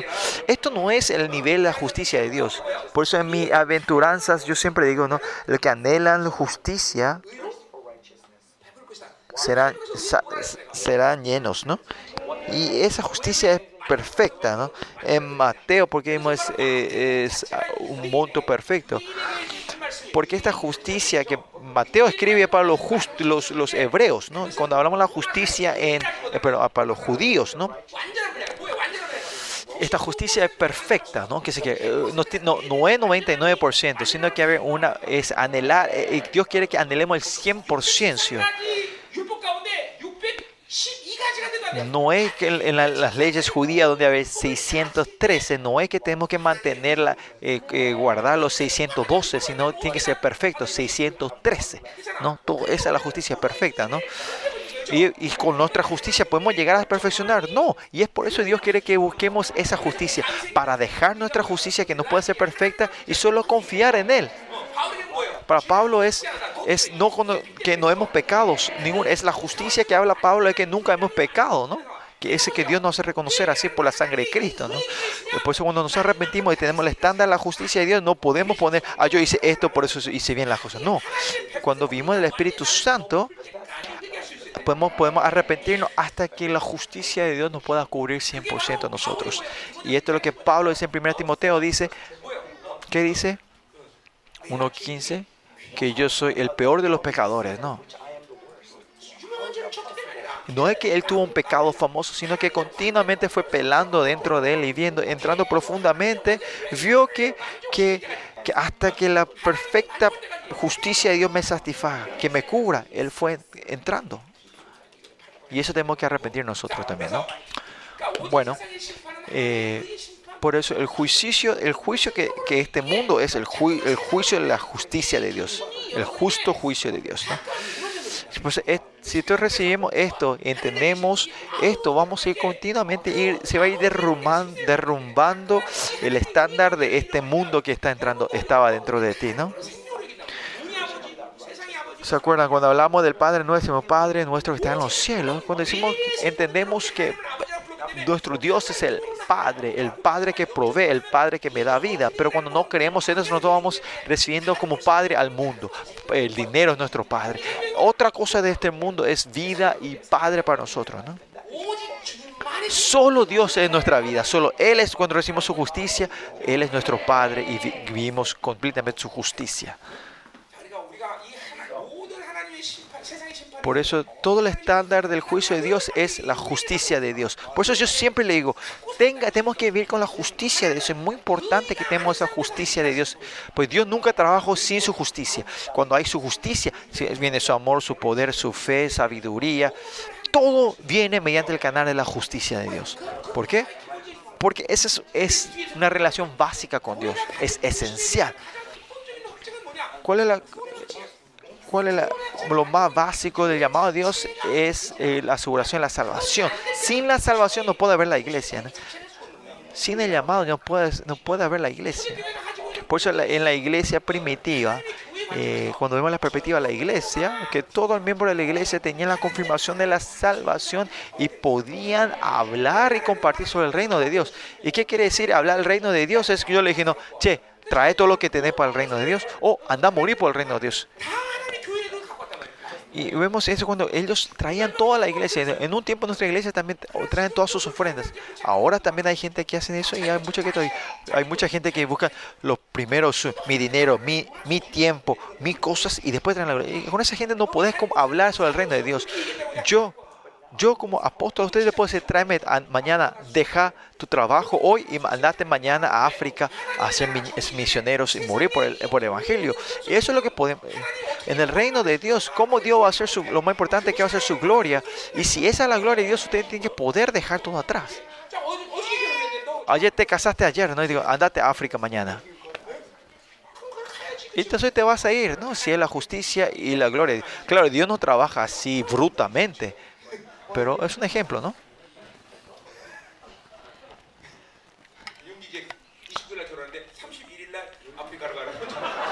El hermano Yungi no se va a casar el 29, pues le puede decir que el, día 30 se vaya a África, ¿no? Ah, Mencionera, ¿no? Claro, yo no voy a hacer así, pero este es un ejemplo, no exagerado, ¿no? Pero el reino de Dios es algo que podemos hablar así, compartirlo con nosotros, hablar de esta manera como dijimos hace rato, es solo Dios.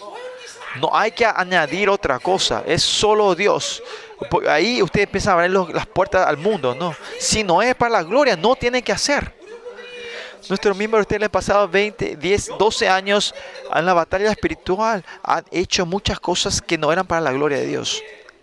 Y esto ha hecho que ahora ustedes, en tu familia, tus hijos, en todos tus trabajos, haya oscuridad y tinieblas todavía. Bueno, sigamos. Pues si vemos en el texto de hoy, pues aquí la justicia o el justo de Dios, versículo 6 dice, porque es, justo es justo delante de Dios pagar con tribulación a los que os atribulan, y a los que yo soy atribulado daros reposo con vosotros.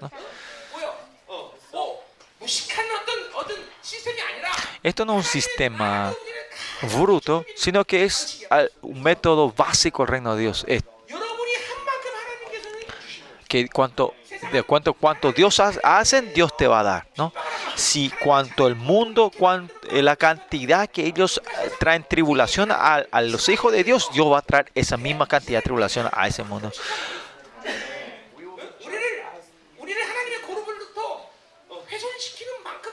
este mundo va a ser, eh, va a ser Dios va a traer juicio a este mundo cuanto más a sus hijos la cantidad de que cómo a sus hijos se lo hagan, hagan eh, perdón, el mundo va a ser ju, ju, eh, eh, va a traer un juzgado de acuerdo al monto de que, de que hagan eh, la corrupción que le traiga a los hijos de Dios.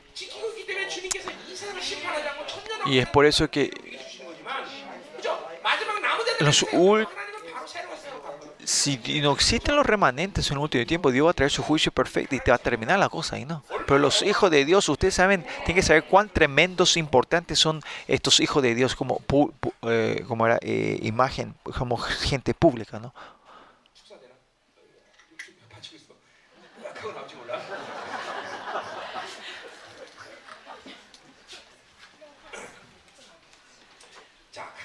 Pues sigamos. Después de haber creído en Dios, eh, una persona tan, no es culí, ¿cómo se dice? Una persona tan sofisticada como yo que tengo que eh, ver toda esta gente vomitar y escupir, así cuando vamos, cuando vamos ministrando, ¿no? Cuando hay liberación, ¿no?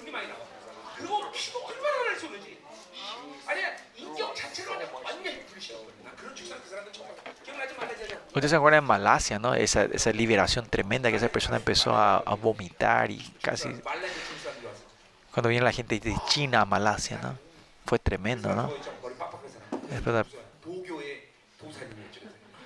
Era una persona pelada, pelado que era...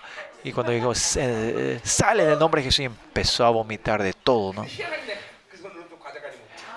Eh, pero con esa mano que yo le liberé, usé esa misma mano para comer galletitas, galletas. Y, oh, eh, una, persona tan sofisticada como yo antes de en Cristo, estar así. Bueno. En India también cuando estaba ministrando también esa persona que ministraba con 3.000 prostitutas, ¿no?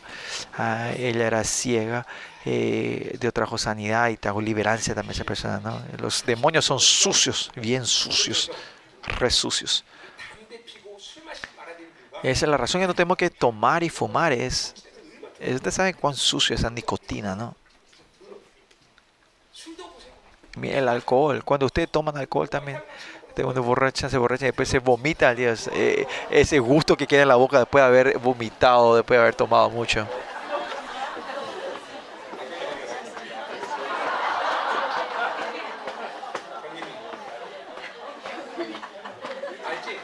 ¿Dónde está la hermana Park?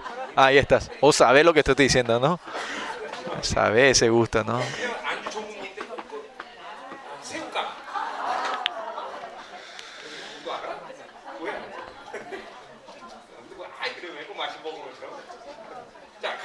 Bueno, sigamos. Eh, ah, que hablamos cosas sucias. Bueno, sigamos.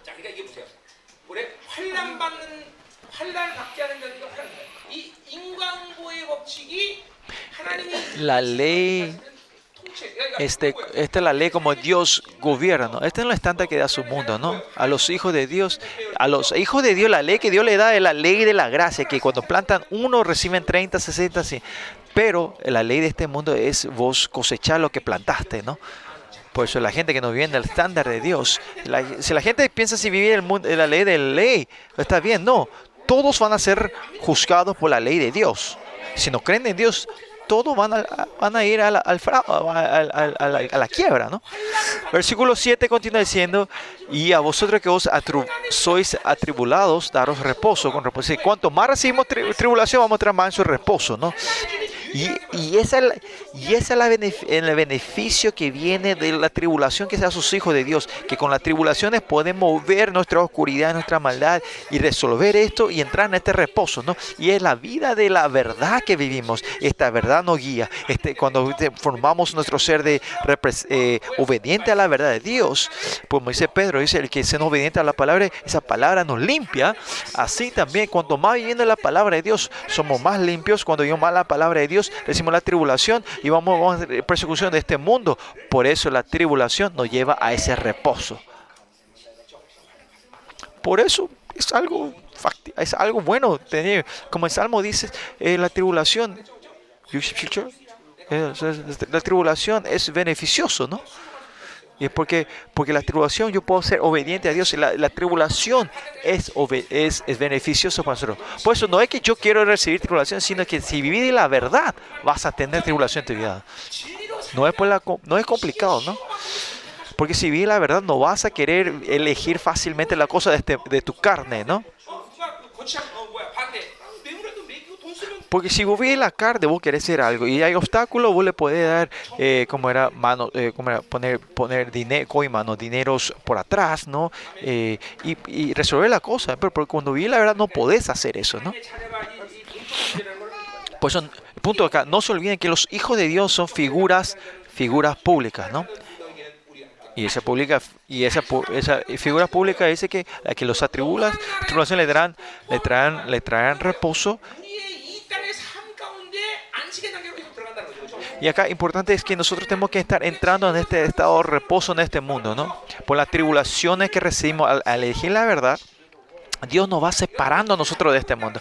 Que ustedes están recibiendo tribulaciones, viviendo de la verdad de Dios y están eligiendo una vida más difícil por la verdad de Dios. De otra forma de decir es que nos estamos siendo separando de este mundo nosotros. Y esta separación, como dijimos en el, en el Padre Nuestro, al final esto ser entrar a la santidad la vida de los santos de Dios no es que se santifican de una vez, pero tiene que pasar por la separación primero. Usted tiene que ver eso, ¿no? La gente que no se puede separar no puede entrar en la santidad de Dios. Claro, de nombre no dio su santidad. Somos seres santos.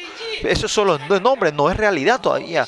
Para que entrar ese camino de la santidad real, eh, tenemos que pasar por esta puerta de la separación. Por eso ustedes sí viven del mundo, entran en la están adictos a los juegos, a la computadora y todo. Si viven del metro del mundo, yo soy una persona santa, santa, yo tengo... No podemos hacer eso, ¿no? Pero lo muy importante como hijo de la promesa de hijo de Dios que, que tenemos que cumplir su predestinación, que es que seamos santos y sin mancha. Eso es lo que Dios quiere hacer cumplir en tu vida en esta tierra. Y este es el camino a la perfección. Y esta perfección es llegar a la santidad. ¿Y cuál es el camino a la santidad? Es mediante la justicia de Dios se puede hacer esto. Y esto comienza de la separación no nos podemos mezclar, mezclando con este mundo llevo la santidad, no, llevando de este mundo yo no puedo llevar la perfección y la santidad de Dios. Esto, este puede ser el pensamiento o, eh, como era? Eh, estos, estas, estas, estas, como era? Estos pensamientos de cómo vivir en esta tierra, ¿no? Mucha gente que tiene esta preocupación todavía es porque todavía la energía de tu viejo hombre todavía es fuerte pelea con el nuevo hombre cuando el monto de tu nuevo hombre va creciendo más grande estas preguntas y estos problemas desaparecen ya no hay más ya no hay más esta duda, ¿no? Estas preocupaciones. Y comenzando este año 21, de- hay que chequearnos cuánto nosotros nos hemos separado de este mundo, ¿no? Ustedes son la mayoría mujeres y los hermanos no están aquí, pero en la semana ustedes es más fácil, ustedes porque no están en el mundo trabajando, es más fácil para ustedes, para los hombres, claro, es un poquito más difícil porque están en el mundo trabajando. Pero ustedes, mujeres que están en la casa, eh, pastores que están aquí, que tienen el misterio, separar del mundo tiene que ser mucho más fácil, ¿no? Por eso nosotros tenemos que estar separados mucho más de este mundo fácilmente, elegir tomar la elección de separarnos y vivir solo de Dios. Y esto es cuestión, es, todos son temas de arrepentimiento, ¿no? Área que tenemos que arrepentirnos nosotros.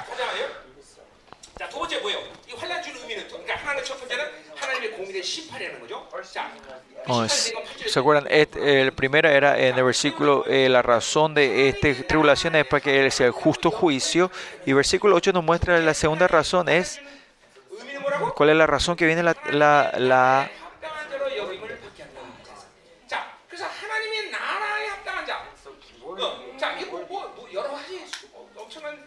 관계성을 다 얘기할 수 있지만, 자, 하나님의 나라에 합당하다는 건 뭘 얘기하는 거야? 어?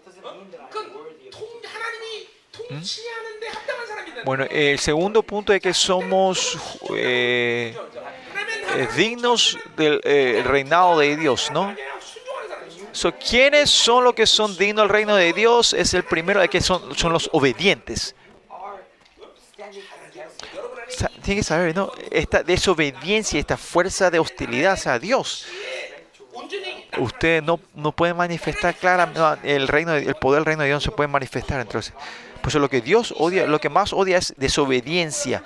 ¿Y, y qué que los israelitas se estaban quejando? Se estaban, estaban siendo, se estaban revelando hacia Dios, ¿no?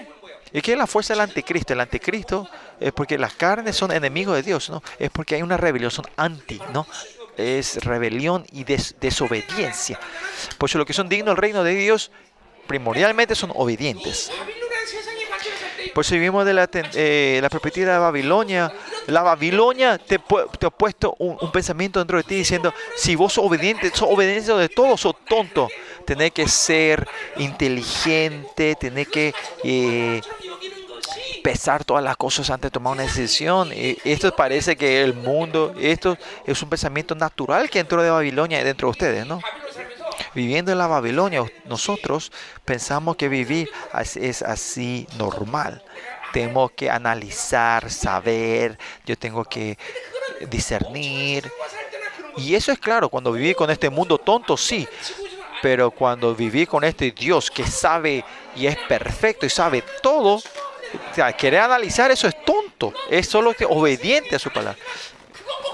Claro, si vivís de la obediencia de Dios, capaz que vos tengas pérdidas en este mundo, pero Dios va a ser responsable de todo esto, pérdidas.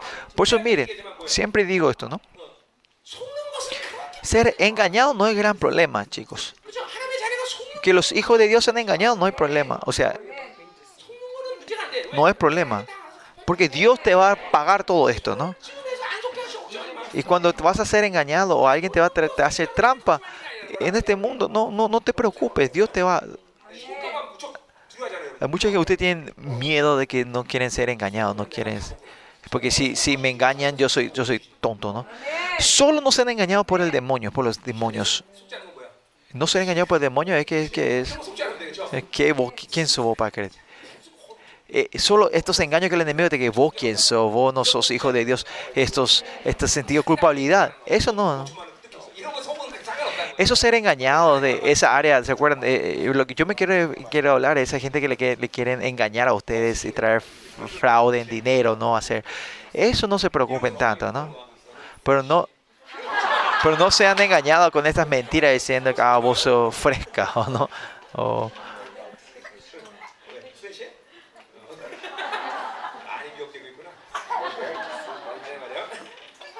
O sea, si la gente le quiere estafar, no tengan miedo de que sean estafados. En, eso, ¿me entienden? No?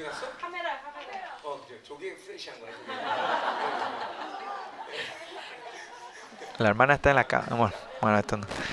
eh.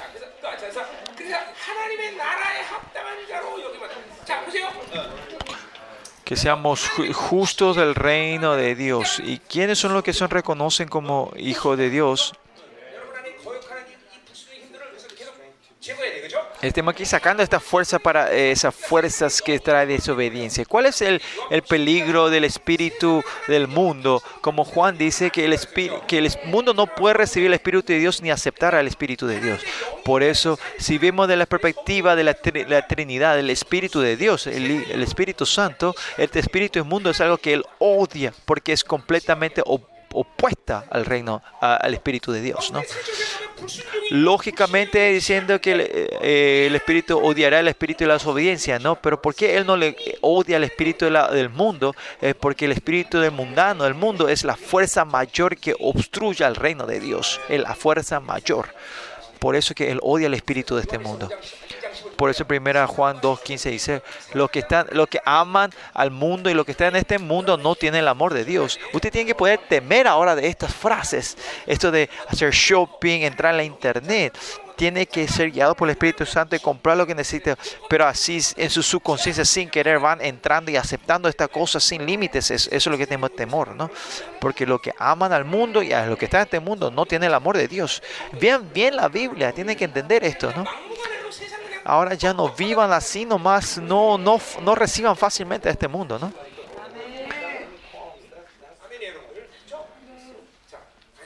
Sigamos. No reciban el mundo fácilmente. Y otra cosa que tenemos acá es, ¿quiénes son los que sean reconocidos a Dios, conocidos por el reino de Dios? ¿Qué está conectado de esto? Tenemos que conectar en Filipenses.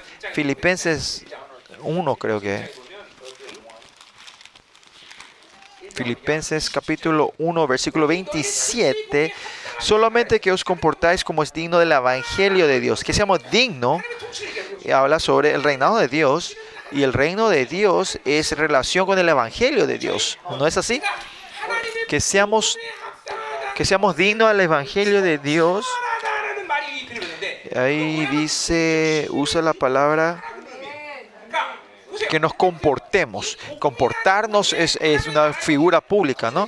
Pues el reino de Dios y, hijo de, vivir del evangelio y vivir del reino de Dios no se puede separar, son viene de la misma corriente, ¿no? El evangelio y el reino de Dios, ¿no? pues que vivamos que vivimos digno del evangelio de Dios, lo primero que tiene que venir en tu cabeza es es tu responsabilidad porque yo, o sea, ustedes cuando so, eh, como somos ciudadanos romanos tenemos, tenemos responsabilidad como ciudadanos humanos. Ustedes también son hijos de Dios, son ciudadanos del reino de Dios. Como dijimos hace rato, eh, somos figuras públicas. Primeramente tenemos que saber que somos figuras públicas y qué hace esta identidad hace que nosotros recibamos la responsabilidad al reino de Dios. ¿Y qué responsabilidad? Hay muchos. No es algo que yo tengo que hacer, sino que como si yo soy una ser que vive el reino de Dios. Yo tengo que vivir esa vida, comportarnos de acuerdo a esa, como, como ciudadanos del reino. ¿no?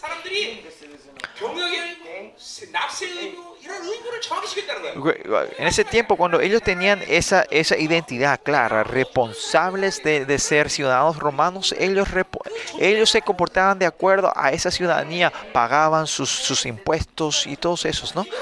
Lo mismo es así para nosotros, ¿no? O nuestra oración no es como es una vida digna de hijo de Dios. Y la razón que tenemos un culto glorioso es porque yo soy su hijo. Es una responsabilidad clara, es un comportamiento, ¿no? Es que entonces ahí es cuando tu vida y el reino de Dios no se separa, es, somos uno, ¿no? Y si esto se está separando y es diferente, es, hay, una diferen, hay, hay, un problema en el dominio reinado de Dios en tu vida, ¿no? Por eso la gracia es esto, ¿no? Eh, la gracia es la fuerza que nos da de poder vivir de acuerdo a la forma del reino de Dios. Claro, está la dignidad de ser hijo de Dios y está incluido todo esto, pero claramente todo esta es la gracia de Dios, ¿no? Bueno, sigamos, volvamos a este Tesalonicenses. Serán, eh, eh, seremos dignos, reconocidos a Dios y el reino de Dios, ¿no? Por eso cuando vamos recibiendo viviendo el reino de Dios y su justicia, como obedientes, vamos a ir sabiendo más la responsabilidad de cómo comportarnos como hijos de Dios y figuras públicas, así, ¿no?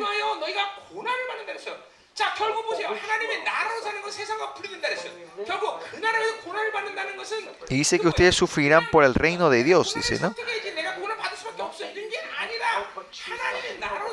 No, no es que que nosotros elegimos, sino eh, como dijimos continuamente, cuando elegimos el reino de Dios, la tribulación te va a seguir, ¿no? En Romanos 8, si vemos, Romanos 8, 16 creo que es,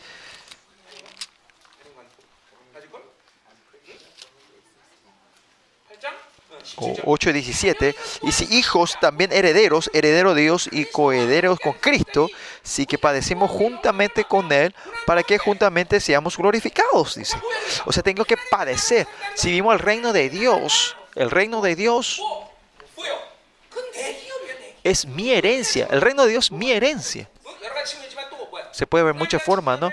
Eh, de que tenemos padecer o tribulaciones, porque esta es mi herencia, mi mi empresa. No es que yo soy una relación que recibo salario, sino que cuando vivo el reino de Dios es que yo soy herencia, es mi herencia, es mi propiedad, es mío, yo cuido mío, yo protejo lo que es mío.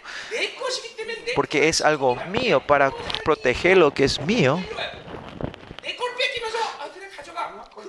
Nosotros no podemos, si alguien me viene a arrebatar las cosas que es mío, nosotros protegemos, ¿no? Y es por eso, por la perspectiva de la gloria, tenemos que, proteger esto. Y porque elegimos proteger esto, vamos a recibir esta persecución y tribulaciones y sufrimiento, ¿no? ¿Por qué? Porque el reino, por el, por el, reino de Dios es un área que no podemos nosotros negociar y perder esto. Y es por eso que recibimos con alegría esta tribulación, porque yo soy heredero del reino de Dios. Yo no puedo decir eh, que esa gloria no hace que vos podés perder fácilmente y te viene a robar tu gloria y tu herencia. Y decir, bueno, anda, lleva. No, vas a pelear contra eso, ¿no? Y por eso el Espíritu Santo continuamente dice que hasta entiende tu identidad. Yo soy hijo de Dios, heredero del rey. Y ese, esa es la fuerza y la motivación que da para poder sobrepasar y soportar toda tribulación.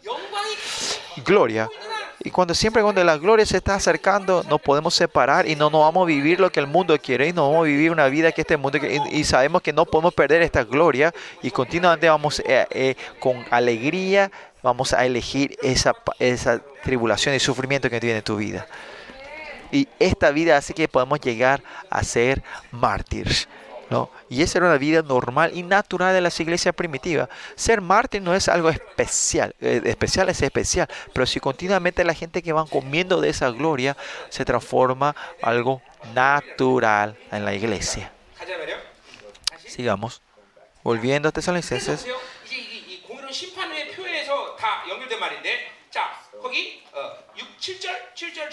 Versículo 7 en el medio dice, cuando se manifieste el Señor Jesús desde el cielo con los ángeles de su poder. Esta es la, imagen de la venida del Señor Jesucristo, ¿no?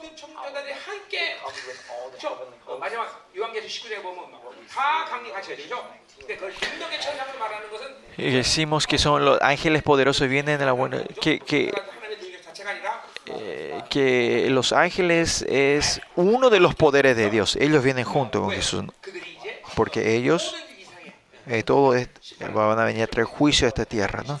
El versículo 8 y 9 habla sobre esa, ese juicio. ¿no?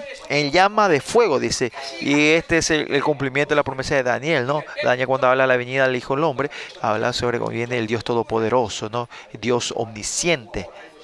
El Dios que sabe, viene a traer juicio con este fuego. Amén. Vean la corriente del versículo 5 en adelante, es que al final eh, la gente que vive con la justicia de Dios, juicio justo de Dios, Dios les reconoce como dignos del reino y como ellos no dan tregua al mundo, tienen victoria completa, al, al mismo tiempo también tienen padecimientos como hijo de Dios. Es una vida natural, uno o lo otro, ¿no? Y ese juicio ¿Dónde está en la perspectiva? Esto está enfocado en la vuelta de nuestro Señor Jesucristo. Por eso el reino de Dios está continuamente yendo hacia perfección, a la, a la completación. Y nosotros nunca tenemos que perder la, vista a esto, ¿no? Siempre que, que, el momento que el reino de Dios tenemos que estar anhelando por la perfección del reino de Dios, anhelar y desear por eso. Y esa es una vida natural vivir, eh, que vivimos de Dios, con Dios cuando un, miembro, eh, si no están enfocado al horario de la escatología, vamos a ir perdiendo esto. ¿no? Por eso nosotros siempre tenemos que estar en concentrados en esa vuelta en la venida del Señor. Mi ministerio, yo como pastor también, ¿en dónde está mi estándar en este mundo? No es que esta persona que llegue en tantos años sea tanto, en tanto crece, no, que todo está enfocado de cómo ustedes van a estar parados eh, cuando venga el reino de Dios otra vez. Yo mismo cómo me voy a presentar delante de Dios en ese día, ¿no? Yo no me estoy enfocado qué voy a hacer bien en esta tierra, qué hice bien, cómo las personas piensan de mí. Estos no son cuestiones, no son elementos de mi importancia. Claro, como hijo de Dios, porque estoy enfocado en la conclusión de Dios, el proceso de esta vida también es importante, ¿no? Es claro. Por eso, ¿quién Dios trae eh, su juicio en el medio fuego para retribución a los que no conocieron a Dios ni obedecieron el Evangelio de nuestro Señor Jesucristo? ¿no? Cuando Él dice que trae retribución o juicio, Versículo 6, a los que traen tribulación, habla de dos tipos de gente que va a traer su juicio, ¿no? Uno a los que no conocieron a Dios ¿Quiénes son los que no conocieron a Dios? Los, los que no creyeron, ¿no? los no creyentes. Eh, Ellos, ¿qué reciben? Ellos, ellos van a estar parados en el juicio blanco de Dios, en el juicio, en el trono blanco, el juicio del trono blanco. Todos ellos, en el, en el tiempo de la, la tribulación van a morir todos y los que están vivos van a tener esa, esa, esa posibilidad otra vez en el reino milenio, pero todos ellos sí o sí van a tener que pararse delante del trono blanco de Dios, en el juicio del trono blanco. Cuando ellos son resucitados, esa gente, en, Apocalipsis 20, Romano 16 también dice, después del milenio, después del mil años, ¿no? cuánto es el juicio de los, de los, muertos es después de los mil años, ¿no? ¿Dónde van a estar por mil años ellos? Ellos estarían en el abismo, ¿no? No creer, lo que no consiguen es algo, algo penoso y doloroso. Es doloroso eh, cuando vivimos en esta tierra y cuando mueren también, ¿no? Sería bueno si morir termina, pero no es así, ¿no? Por eso los que no conocen a Dios no traen tribulación, se transforman en estándar del juicio del trono blanco. Y segundo, dice los que ni obedecieron al Evangelio de nuestro Señor Jesucristo. ¿Quiénes son ellos? No es que no creyeron, pero aunque creyeron, no creyeron completan, perfectamente, ¿no? Así como ahora, ¿no? A la gente que nos dicen que nosotros somos cristianos locos o fanáticos, a la gente que criticaron a la iglesia gloriosa de Dios, a ellos Dios trae juicio también. Por eso no, no, no tienen que hablar mal de la iglesia así fácilmente. Eso es algo muy peligroso. La gente que hablan así en la iglesia de Dios es algo muy peligroso. Dios le va a traer juicio tremendo a esas personas. Por eso siempre le digo a tus hijos, por eso yo le digo, no hablen mal de los pastores a tus hijos, delante de tus hijos, ¿no? ¿Por qué la iglesia así? ¿Por qué el pastor así? La razón es porque no digan esto delante de sus hijos esto. Usted tiene que arrepentirse grandemente de esto, de que hayan criticado a los pastores, a un pastor o a la iglesia. Porque esta es la iglesia de Dios y es el donde está su nombre, donde Él pagó con su sangre. ¿Cómo nosotros vamos a criticar eso? Esa iglesia de Dios. Más allá, el líder, el siervo de Dios que ha levantado esta iglesia, yo no hablo esto porque soy pastor. Pero yo, yo quiero bendecir, yo amo a ustedes, por eso les estoy compartiendo esto. No, es que no, no tiene que hablar mal de nadie, pero especialmente hablar mal del pastor y de la iglesia delante de tus hijos, esto va a ser una maldición muy grande a tus hijos. Si alguien ha hecho así, hay que arrepentirse profundamente. Hay que ayunar 80 días a esa persona. Y ahora si alguien dice en nuestra iglesia quiere ayunar 80 días, ustedes van a decir, ah, fue esa persona que habló mal del pastor, van a decir ustedes, ¿no?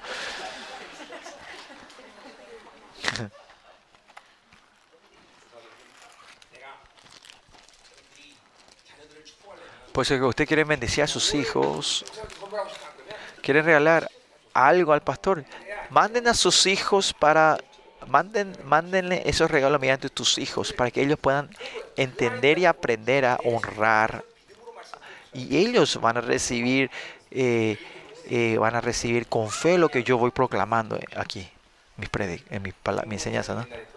El pastor Kingdom que falleció, si ustedes escuchan el testimonio de la madre de ese famoso pastor, es, ellos eran pobres, pobres. En su, invitaron al pastor y cuando él le traía, invitaban al pastor ese tiempo. Es en el tiempo que el arroz era, el arroz era tan escasa, escasas en ese tiempo, invitaban al pastor y le daban un plato lleno de arroz y la familia no, no tenían arroz. Y ese pastor ese tiempo eh, tenía que ser un poquito más inteligente y dejar un poquito de arroz y darle a los chicos. Este pastor dice que comía todo el arroz que le daban, ¿no? Y este chico, se morían de hambre, ¿no? Esa familia, ¿no? Y ese niño dijo cuando ese pastor comió todo y se daba vuelta, y él dice, ¿sabes que Yo voy a ser pastor algún día, ¿no?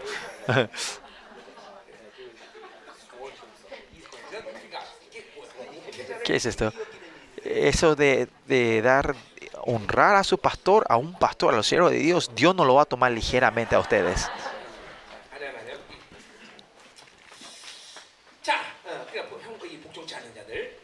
Lo que no son obedientes, ¿no? cuanto más no somos obedientes, la es, es menosprecio que hacemos a la iglesia, los hijos de Dios, va a llevar va a traer una retribución a eso. Es lo mismo que dijimos hace rato, cuanto más no somos justos, somos más corruptos en esa, ¿no? Y este usted que hablen mal de la iglesia, haya desobedecido a la iglesia, no es algo norm, algo, algo al, al, al, azar, sino que esto va creciendo entre ustedes. Eso es algo temeroso. Bueno, sigamos. Versículo 9. Y el resultado de este juicio es que van a ir, al, a, claro, se van a ir al infierno. Pero Pablo habla así, diciendo, los cuales sufrirán pena de eterna perdición, excluidos de la presencia del Señor y de la gloria de su poder. ¿Cuál es la eterna perdición? Es que son excluidos de la presencia de Dios y la gloria. Usted dice, ¿cómo esto es un dolor? ¿Cómo puede ser esto es un juicio, no? es porque la gente no sabe eh, la importancia de la presencia de Dios. ¿Qué significa estar en la presencia de Dios? Por la gracia y la luz que sale de la presencia de Dios que estamos viviendo nosotros, ¿no? El lugar donde su presencia es completamente cerrado y opaco y no hay, ese es el infierno. Ahora la gente que trae sus gracias escasas también pueden vivir, pero cuando el, rostro de Dios está hacia otra dirección, eh, nos da la espalda, ese es el juicio de Dios, es algo temeroso, ¿no? El juicio, la atribución de Dios es que seamos, eh, que estemos, que Dios nos dé la espalda, que Él no nos da su rostro, ¿no? Cubra su rostro hacia nosotros. Y ese que esté completamente cubrido, es cubierto, no ver ese rostro, es, es el infierno. La gente que ahora no sienten la presencia de Dios, saben el dolor, conocen eso, ¿no? Conocen ese dolor. Yo leí este testimonio cuando recién comenzaban la, eh, eh, yo no creo mucho en estos testimonios de la gente que fueron al infierno y el infierno al cielo. Había dos hermanos que vieron y dieron este hermano mayor dio su su, su testimonio que vio el cielo no no me impactó tanto. Pero cuando el hermano menor, el que vio el infierno, él estaba dando su testimonio, había una jarra de agua de casi 5 litros, creo que él dando ese testimonio un año empezó, a, tomó todos esos 5 litros, porque después de haber visto ese infierno, cuando ve la, porque cuando él ve la cara de esas personas que estaban sentados, que ese fuego del infierno está, eh, está quemando en las caras de esas personas, ese chico no aguantaba y tomaba continuamente esa agua. Viendo ese fuego de, del juicio, él no aguantaba y tenía que seguir tomando agua, se le secaba la, eh, la boca, ¿no? De, por el, cuando yo estaba en la iglesia grande como pastor asistente, cuando teníamos de 500 chicos de, cuarto, quinto grado, creo, tercer, cuarto, quinto grado, lo que sí, eh, hubo una hora tremenda del Espíritu Santo. Eh, teníamos conferencia hasta las 3, las 5 de la mañana con estos chicos, ¿no? Esos cinco entraron en un trance espiritual, digamos, ¿no? La mitad de ellos vieron el cielo y mitad de ellos vieron el infierno. Lo que vieron el, el, cielo no hubo problema, pero los chicos que vieron el infierno hubo problema ahora. Se fueron a su casa, a sus padres que no eran creyentes, ora, llorando. Le dijeron a su mamá, ten que ir a la iglesia, ten que ir a la iglesia. Por eso el teléfono de la iglesia se empezó a quemar. ¿Qué clase de pastores ha predicado que mis hijos se están volviendo locos en la casa? Pues hubo un tiempo que tuvimos que dejar el teléfono apagado. Pues estos chicos que viven al infierno lloraban, se volvían locos, zapateaban en las casas diciendo a sus padres que tenían que ir a la iglesia. O sea, no ver la cara, el rostro de Dios, este infierno donde no hay la presencia de la gracia de Dios. Por eso, otra forma de decir, si hay una pizca de gracia o la presencia de Dios en el infierno, el infierno es un lugar donde puede vivir también. Pero usted, usted también tiene que poder experimentar qué es este dolor no estar en la presencia, que has perdido la presencia de Dios. Porque usted hay mucha gente que todavía piensa que sin la presencia, sin la gracia de Dios todavía poder vivir. Y por eso la oración es así importante. Porque la oración es importante en muchos aspectos. Pero la oración es, es un método de continuamente mantener esa presencia de Dios. Que usted no esté orando, es que, que usted piensa que pueden vivir sin la presencia de Dios. Claro, dentro de la comunidad hay una gracia especial que Dios derrama. Por eso puede ser que sea, no es tan doloroso, pero que hayamos separado de Dios, sin la presencia, sin la luz, sin el rostro de Dios. Es como el infierno. Cuando nos, nos paremos delante del trono de Cristo en ese juicio, en Mateo 22 dice claramente, eso no es el infierno en Mateo 22. ¿Quiénes son esos siervos que son, es el, el, el juicio del, del, juicio del Cristo que, que ellos están en las tinieblas eh, masticando los dientes, no, mordiendo los dientes, ¿no?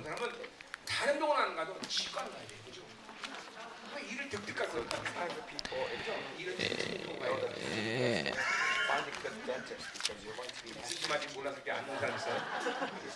eh, el crujir del lloro y crujir del diente, ¿no? Mateo 22. Bueno, lo que sí, sigamos. ¿Qué dice acá? Dice que se eh, excluido de la presencia y de la gloria de sus poderes. En Colosenses nosotros vimos que la- la iglesia tiene tres aspectos de la gloria. En Romano, la libertad de su gloria. Eh, Efesios, la, la- gloria de su abundancia y riqueza. Y, y Colosenses habla sobre la gloria de su poder. Esta misma gloria de poder, ¿no? Y porque Dios está reinando, sosteniendo esta- vivimos de este honra. Si perdemos esta, este, eh, eh, la orden de Dios, no podemos vivir. Pero cuando ven un caos completo, el infierno es donde el, lugar donde perdieron la gloria del poder, es un medio, están viviendo en medio del caos. Si ves en Génesis, ¿cuál es el pecado? ¿Cuál es el, juicio que le da a Caín Dios? que está afuera del dominio de Dios. Cuán doloroso eso es. ¿Qué dice Caín que si viene un asesino a matarle a alguien? Que le duele mucho, ¿no? Que, porque está fuera de la orden de Dios. Tiene ese dolor. Hasta Caín, que sabe cuál es el dolor de salir de la orden de Dios. Ahora porque el poder de Dios nos está sosteniendo, vivimos en su orden. El poder de esa gloria, de ese nos está guiando y nos está llevando. No importa cuánto sea eh, la batalla espiritual, eh, esa fuerza nos está guiando, ¿no? Salir de ese dominio y en- entrar en ese caos es un dolor tremendo. Y en ese sentido, no, no tenemos que imaginar que vamos a estar bajo el infierno o a caer en el infierno o estar fuera de su presencia o estar delante de ese trono de Cristo, el juicio trono. Y Pablo está diciendo esto, ¿no? Hay muchas que eh, eh, explican in- el infierno. Hay gente que expresa que el infierno es gente que, que hablaron mal, hicieron insultados y gro- groserías, son torturados, que, que, que en el infierno le van a sacar la lengua todos los días, ¿no? Que le van a arrancar. Esa es la gente que han pecado con sus ojos, que siempre le van a... eh, como clavar con, en los ojos y sacar esos ojos y nacer, nacen esos ojos otra vez. Esa van a ser la tortura, ¿no?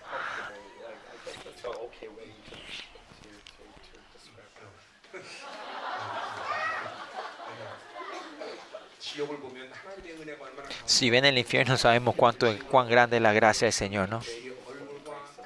Pero salir de su gloria y su presencia es algo doloroso, eso es lo peor.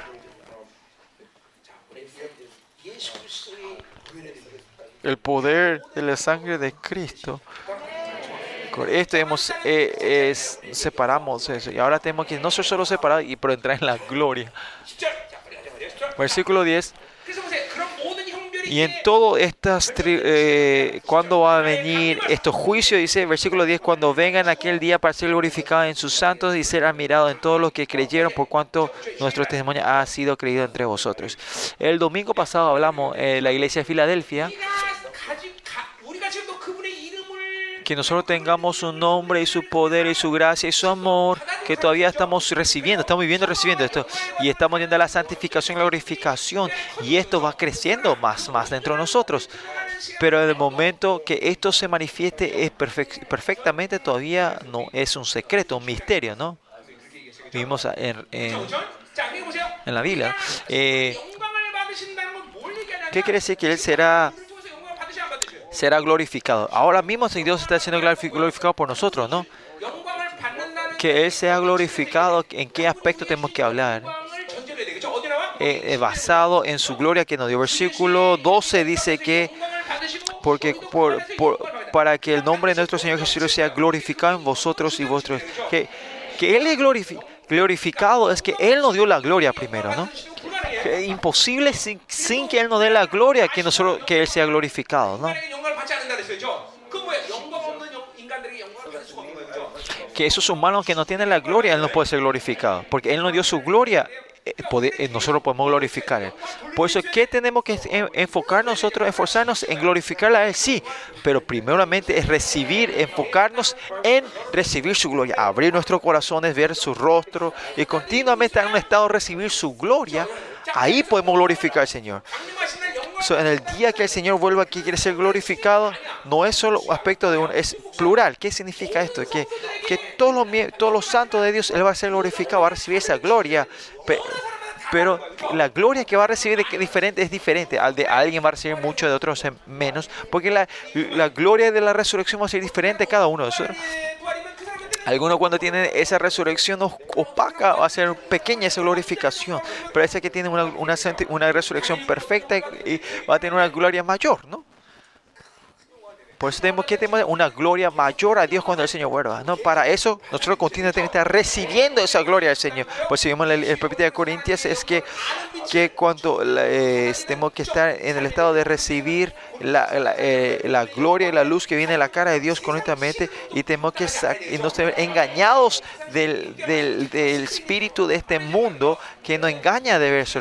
Y ese evangelio se ve continuamente eh, eh, cerrándose y no poder recibir. Y podemos seguir abriendo estas cortinas del enemigo que están poniendo para poder glorificarnos, eh, para, para resucitarnos en su glorificación, ¿no? Este gozo y alegría de viene el reino de Dios, y esa realidad viene el reino de Dios, y todas estas tri- tribulación, juicio, temor, todo esto nosotros ahora en detalles manifestando en tu vida, ya no es más una imaginación, tiene que ser una realidad, se tiene que encarnar. Como ese hermano que vio eh, el fuego del infierno y no podemos tomar esa agua, pero podemos sentir el, el, el furor de ese fuego, ¿no? Por eso Él será glorificado. Y, tenemos, y ahora es el tiempo que tenemos que estar meditando y pensando cuando vamos a glorificar a Dios. ¿Cómo vamos a glorificar? ¿Cuál va a ser la gloria de Dios? No tenemos que, que eh, Primera Corintias dice que usted mismo chequeen si tenemos esa fe. Tenemos que estar chequeando claramente, exactamente nuestra fe. Tenemos que estar, definir delante de Dios.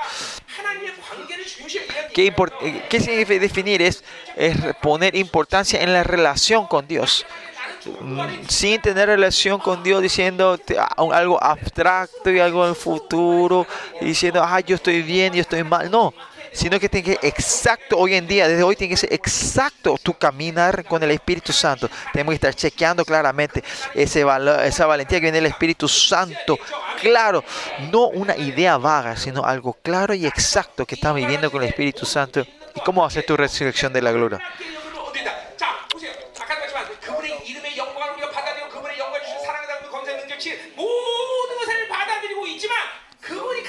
그날 뭐야?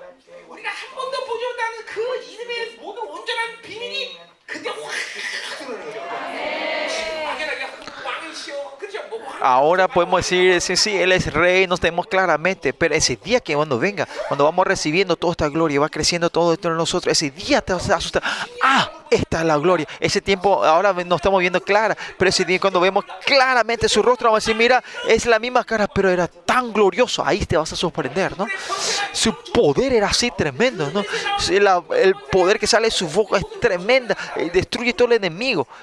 Te vas a sorprender y te vas a asustar. Este es el Dios creador. Ahí los vamos a estar con las bocas abiertas. Por eso Isaías dice, dice- Isaías dice claramente, abre tu boca, que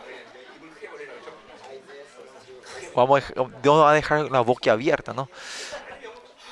Por eso cuando vemos la gloria, el Espíritu de Dios, vamos a estar así con la boca abierta, ¿no?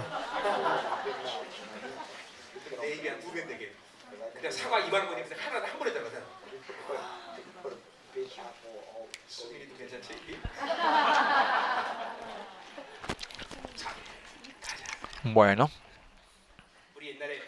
No. Me acuerdo en mi secundaria cuando estaba con nosotros eh,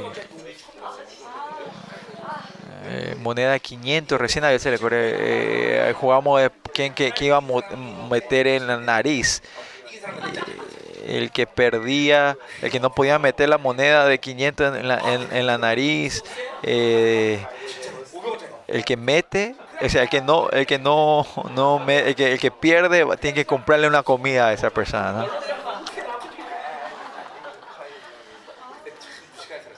Éramos tontos ese tiempo, ¿no?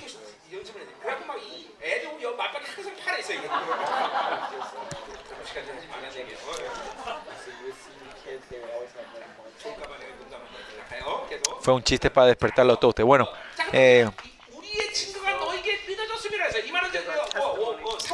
por cuanto nuestro testimonio ha sido creído entre vosotros, dice. Pues él recibe la gloria, dice, ha mirado, ¿de dónde viene esto? Es de la gente que eh, comienza al recibir, de los que creyeron, los que reciben la palabra de Dios, ¿no? Eh, es poder creer en la palabra que usted encuentra en esta gloria. Es cuando podemos creer, podemos estar admirando la palabra de Dios. Y por eso cuando vemos la perfección de su gloria y su nombre, ahí nos vamos a sorprender también. Si ahora no nos estamos admirando y nos estamos sorprendiendo, no, no vamos a tener un infarto en ese tiempo, ¿no?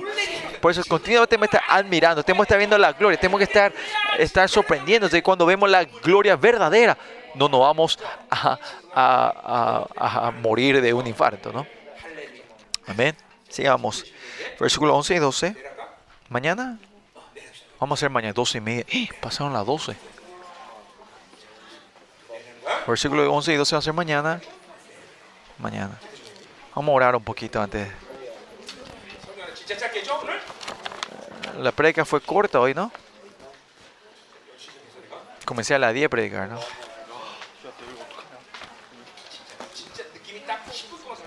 Parece que prediqué solo 10 minutos, dice, de verdad. Siento como si fuera prediqué 10 minutos.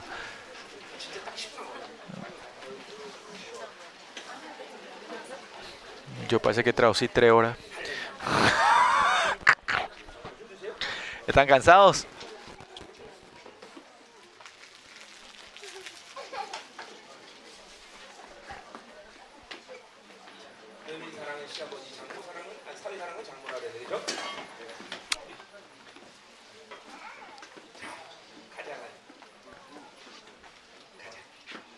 Bueno, vamos a orar un poco.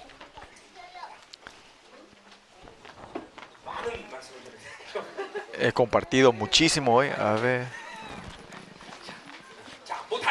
por más que nada queremos orar hoy.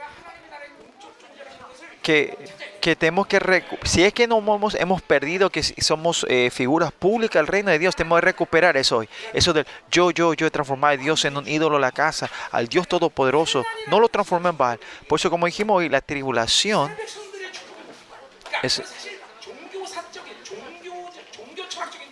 Si vemos de la filosofía del religioso es algo imposible, porque si el Dios que vos crees te deja y te deja la tribulación y, y seguir creyendo en ese Dios es, es imposible, ¿no? Pero ¿cuál es la grandeza de Israel?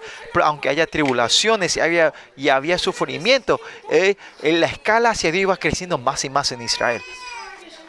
Porque es la evidencia que es un Dios viviente, que Dios es vida, ¿no? Es algo imposible entender esto en la filosofía eh, religiosa, ¿no? Esto es algo imposible, ¿no? Filosofía religiosa, ¿no?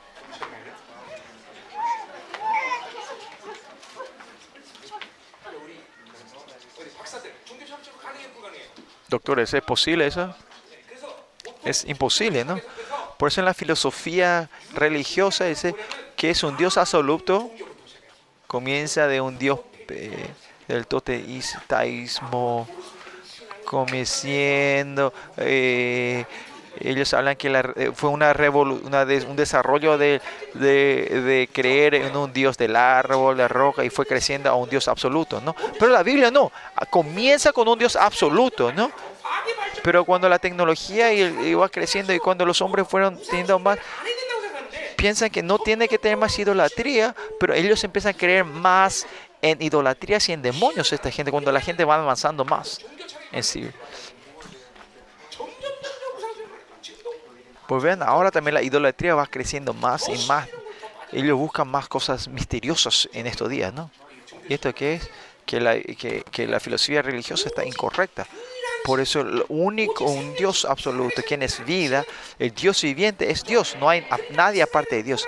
Por eso en Israel cuando van teniendo más dificultades, ellos van creciendo. Dios que un Dios de la familia va a la, Dios de la tribu, de Dios de la tribu, Dios de las naciones, Dios de toda la creación y Dios de todo el universo el Dios del cosmos que transciende toda creación. Y este es el beneficio de la tribulación. Por eso ustedes quieren buscar un reposo de la carne. Hay muchos, muchas pérdidas. Una de ellas mayor es que, la escala de Dios va achicándose en tu vida. Se llama una vida lógica. La vida de fe no es que viví con tu posibilidad, sino vivir de la escala de Dios. Que cuando vos decís tirar esta montaña al mar, que no, que no, no, no dudes si va a caer. Y esa es la fe de Dios. La fe de Dios no es el método que vos tenés, no es que vos sos sobresaliente, sino recibir, aceptar al Dios que sobre, sobrepasa toda esta creación. En, ¿Qué dice que la fe de Dios es que Él crea toda la nada y da vida a los muertos, ¿no? No es que vos recibís con lo que vos tenés y entendés. Si vivís de tu carne y meto, eh, centrado en ti mismo, vos continuamente le transformas a un Dios, un ídolo de la casa es un Dios que encarcelás dentro de la iglesia, ¿no? Dios no puede, no, no, no, se, no puede estar encarcelado en, en, un templo. Es el Dios de la creador y el, Dios creador del cosmos y el universo, ¿no? Que ustedes tengan dificultades en ese, en ese sentido, recibir tribulación en tu vida es así que la escala de Dios va a ir creciendo más y más dentro de ustedes, ¿no? La escala se va renovando que Isaías 40 dice que, que, que Él que, como era, mide todo el universo con una mano, esa gloriosa de Dios, esa grandeza de Dios. Hoy, esa, hoy también, Señor, esta noche, Señor, Dios creador, Dios todopoderoso, Señor, que podemos saber quién es este Dios, Señor, que tú nos llamaste como ser responsables, somos figuras, figuras públicas de este mundo, que damos influencia a este mundo, que tú no seas un terafín, Señor, no queremos que tú seas el terafín, Señor, Dios creador, Dios, el Dios creador, Señor de Señor, Rey de Reyes, más de ti, queremos saber tu escala, danos tu gloria, Señor.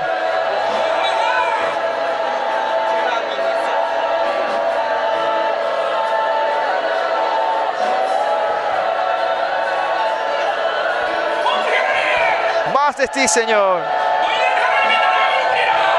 Ustedes son la, el rostro de la, de- del reino de Dios. Ustedes son los representantes del reino.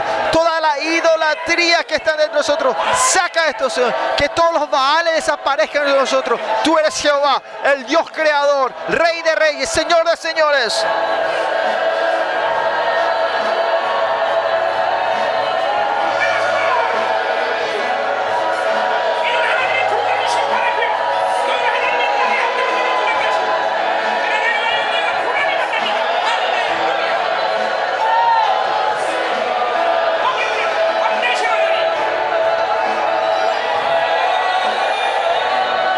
Gran Dios.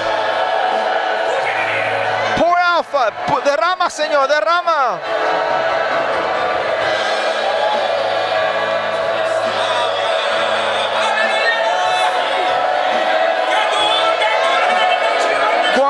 Tú eres un Dios grande.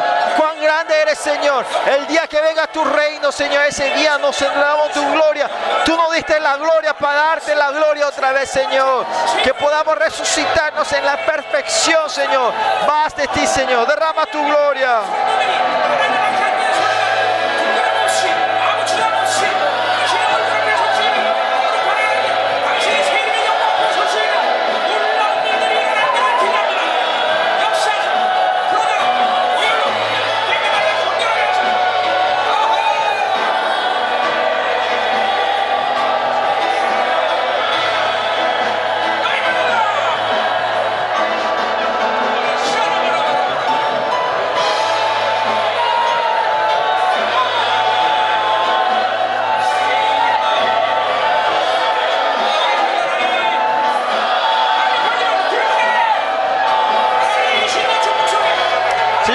Conferencia del año nuevo, puede que ayúdanos a ver tu grandeza. Tú eres un Dios grande, Señor.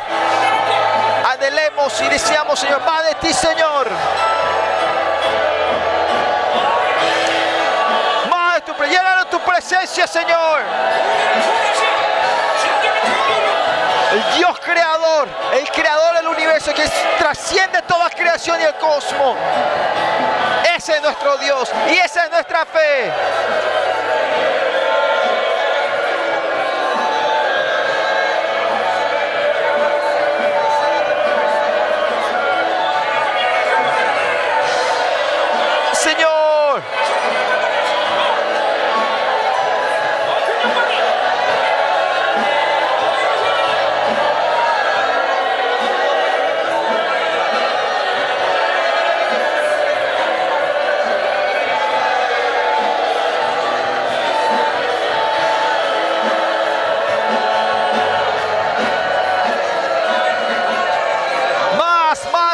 Señor.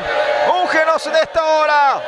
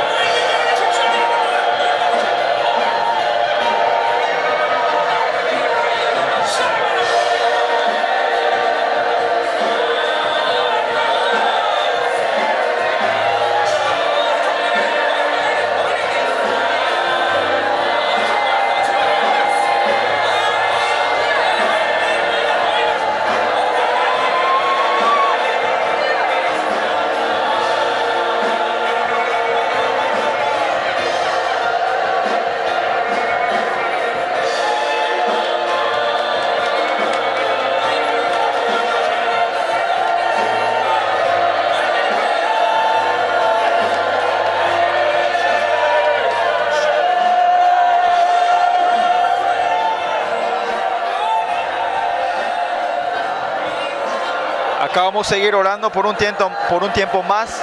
Eh, gracias por participar esta noche también.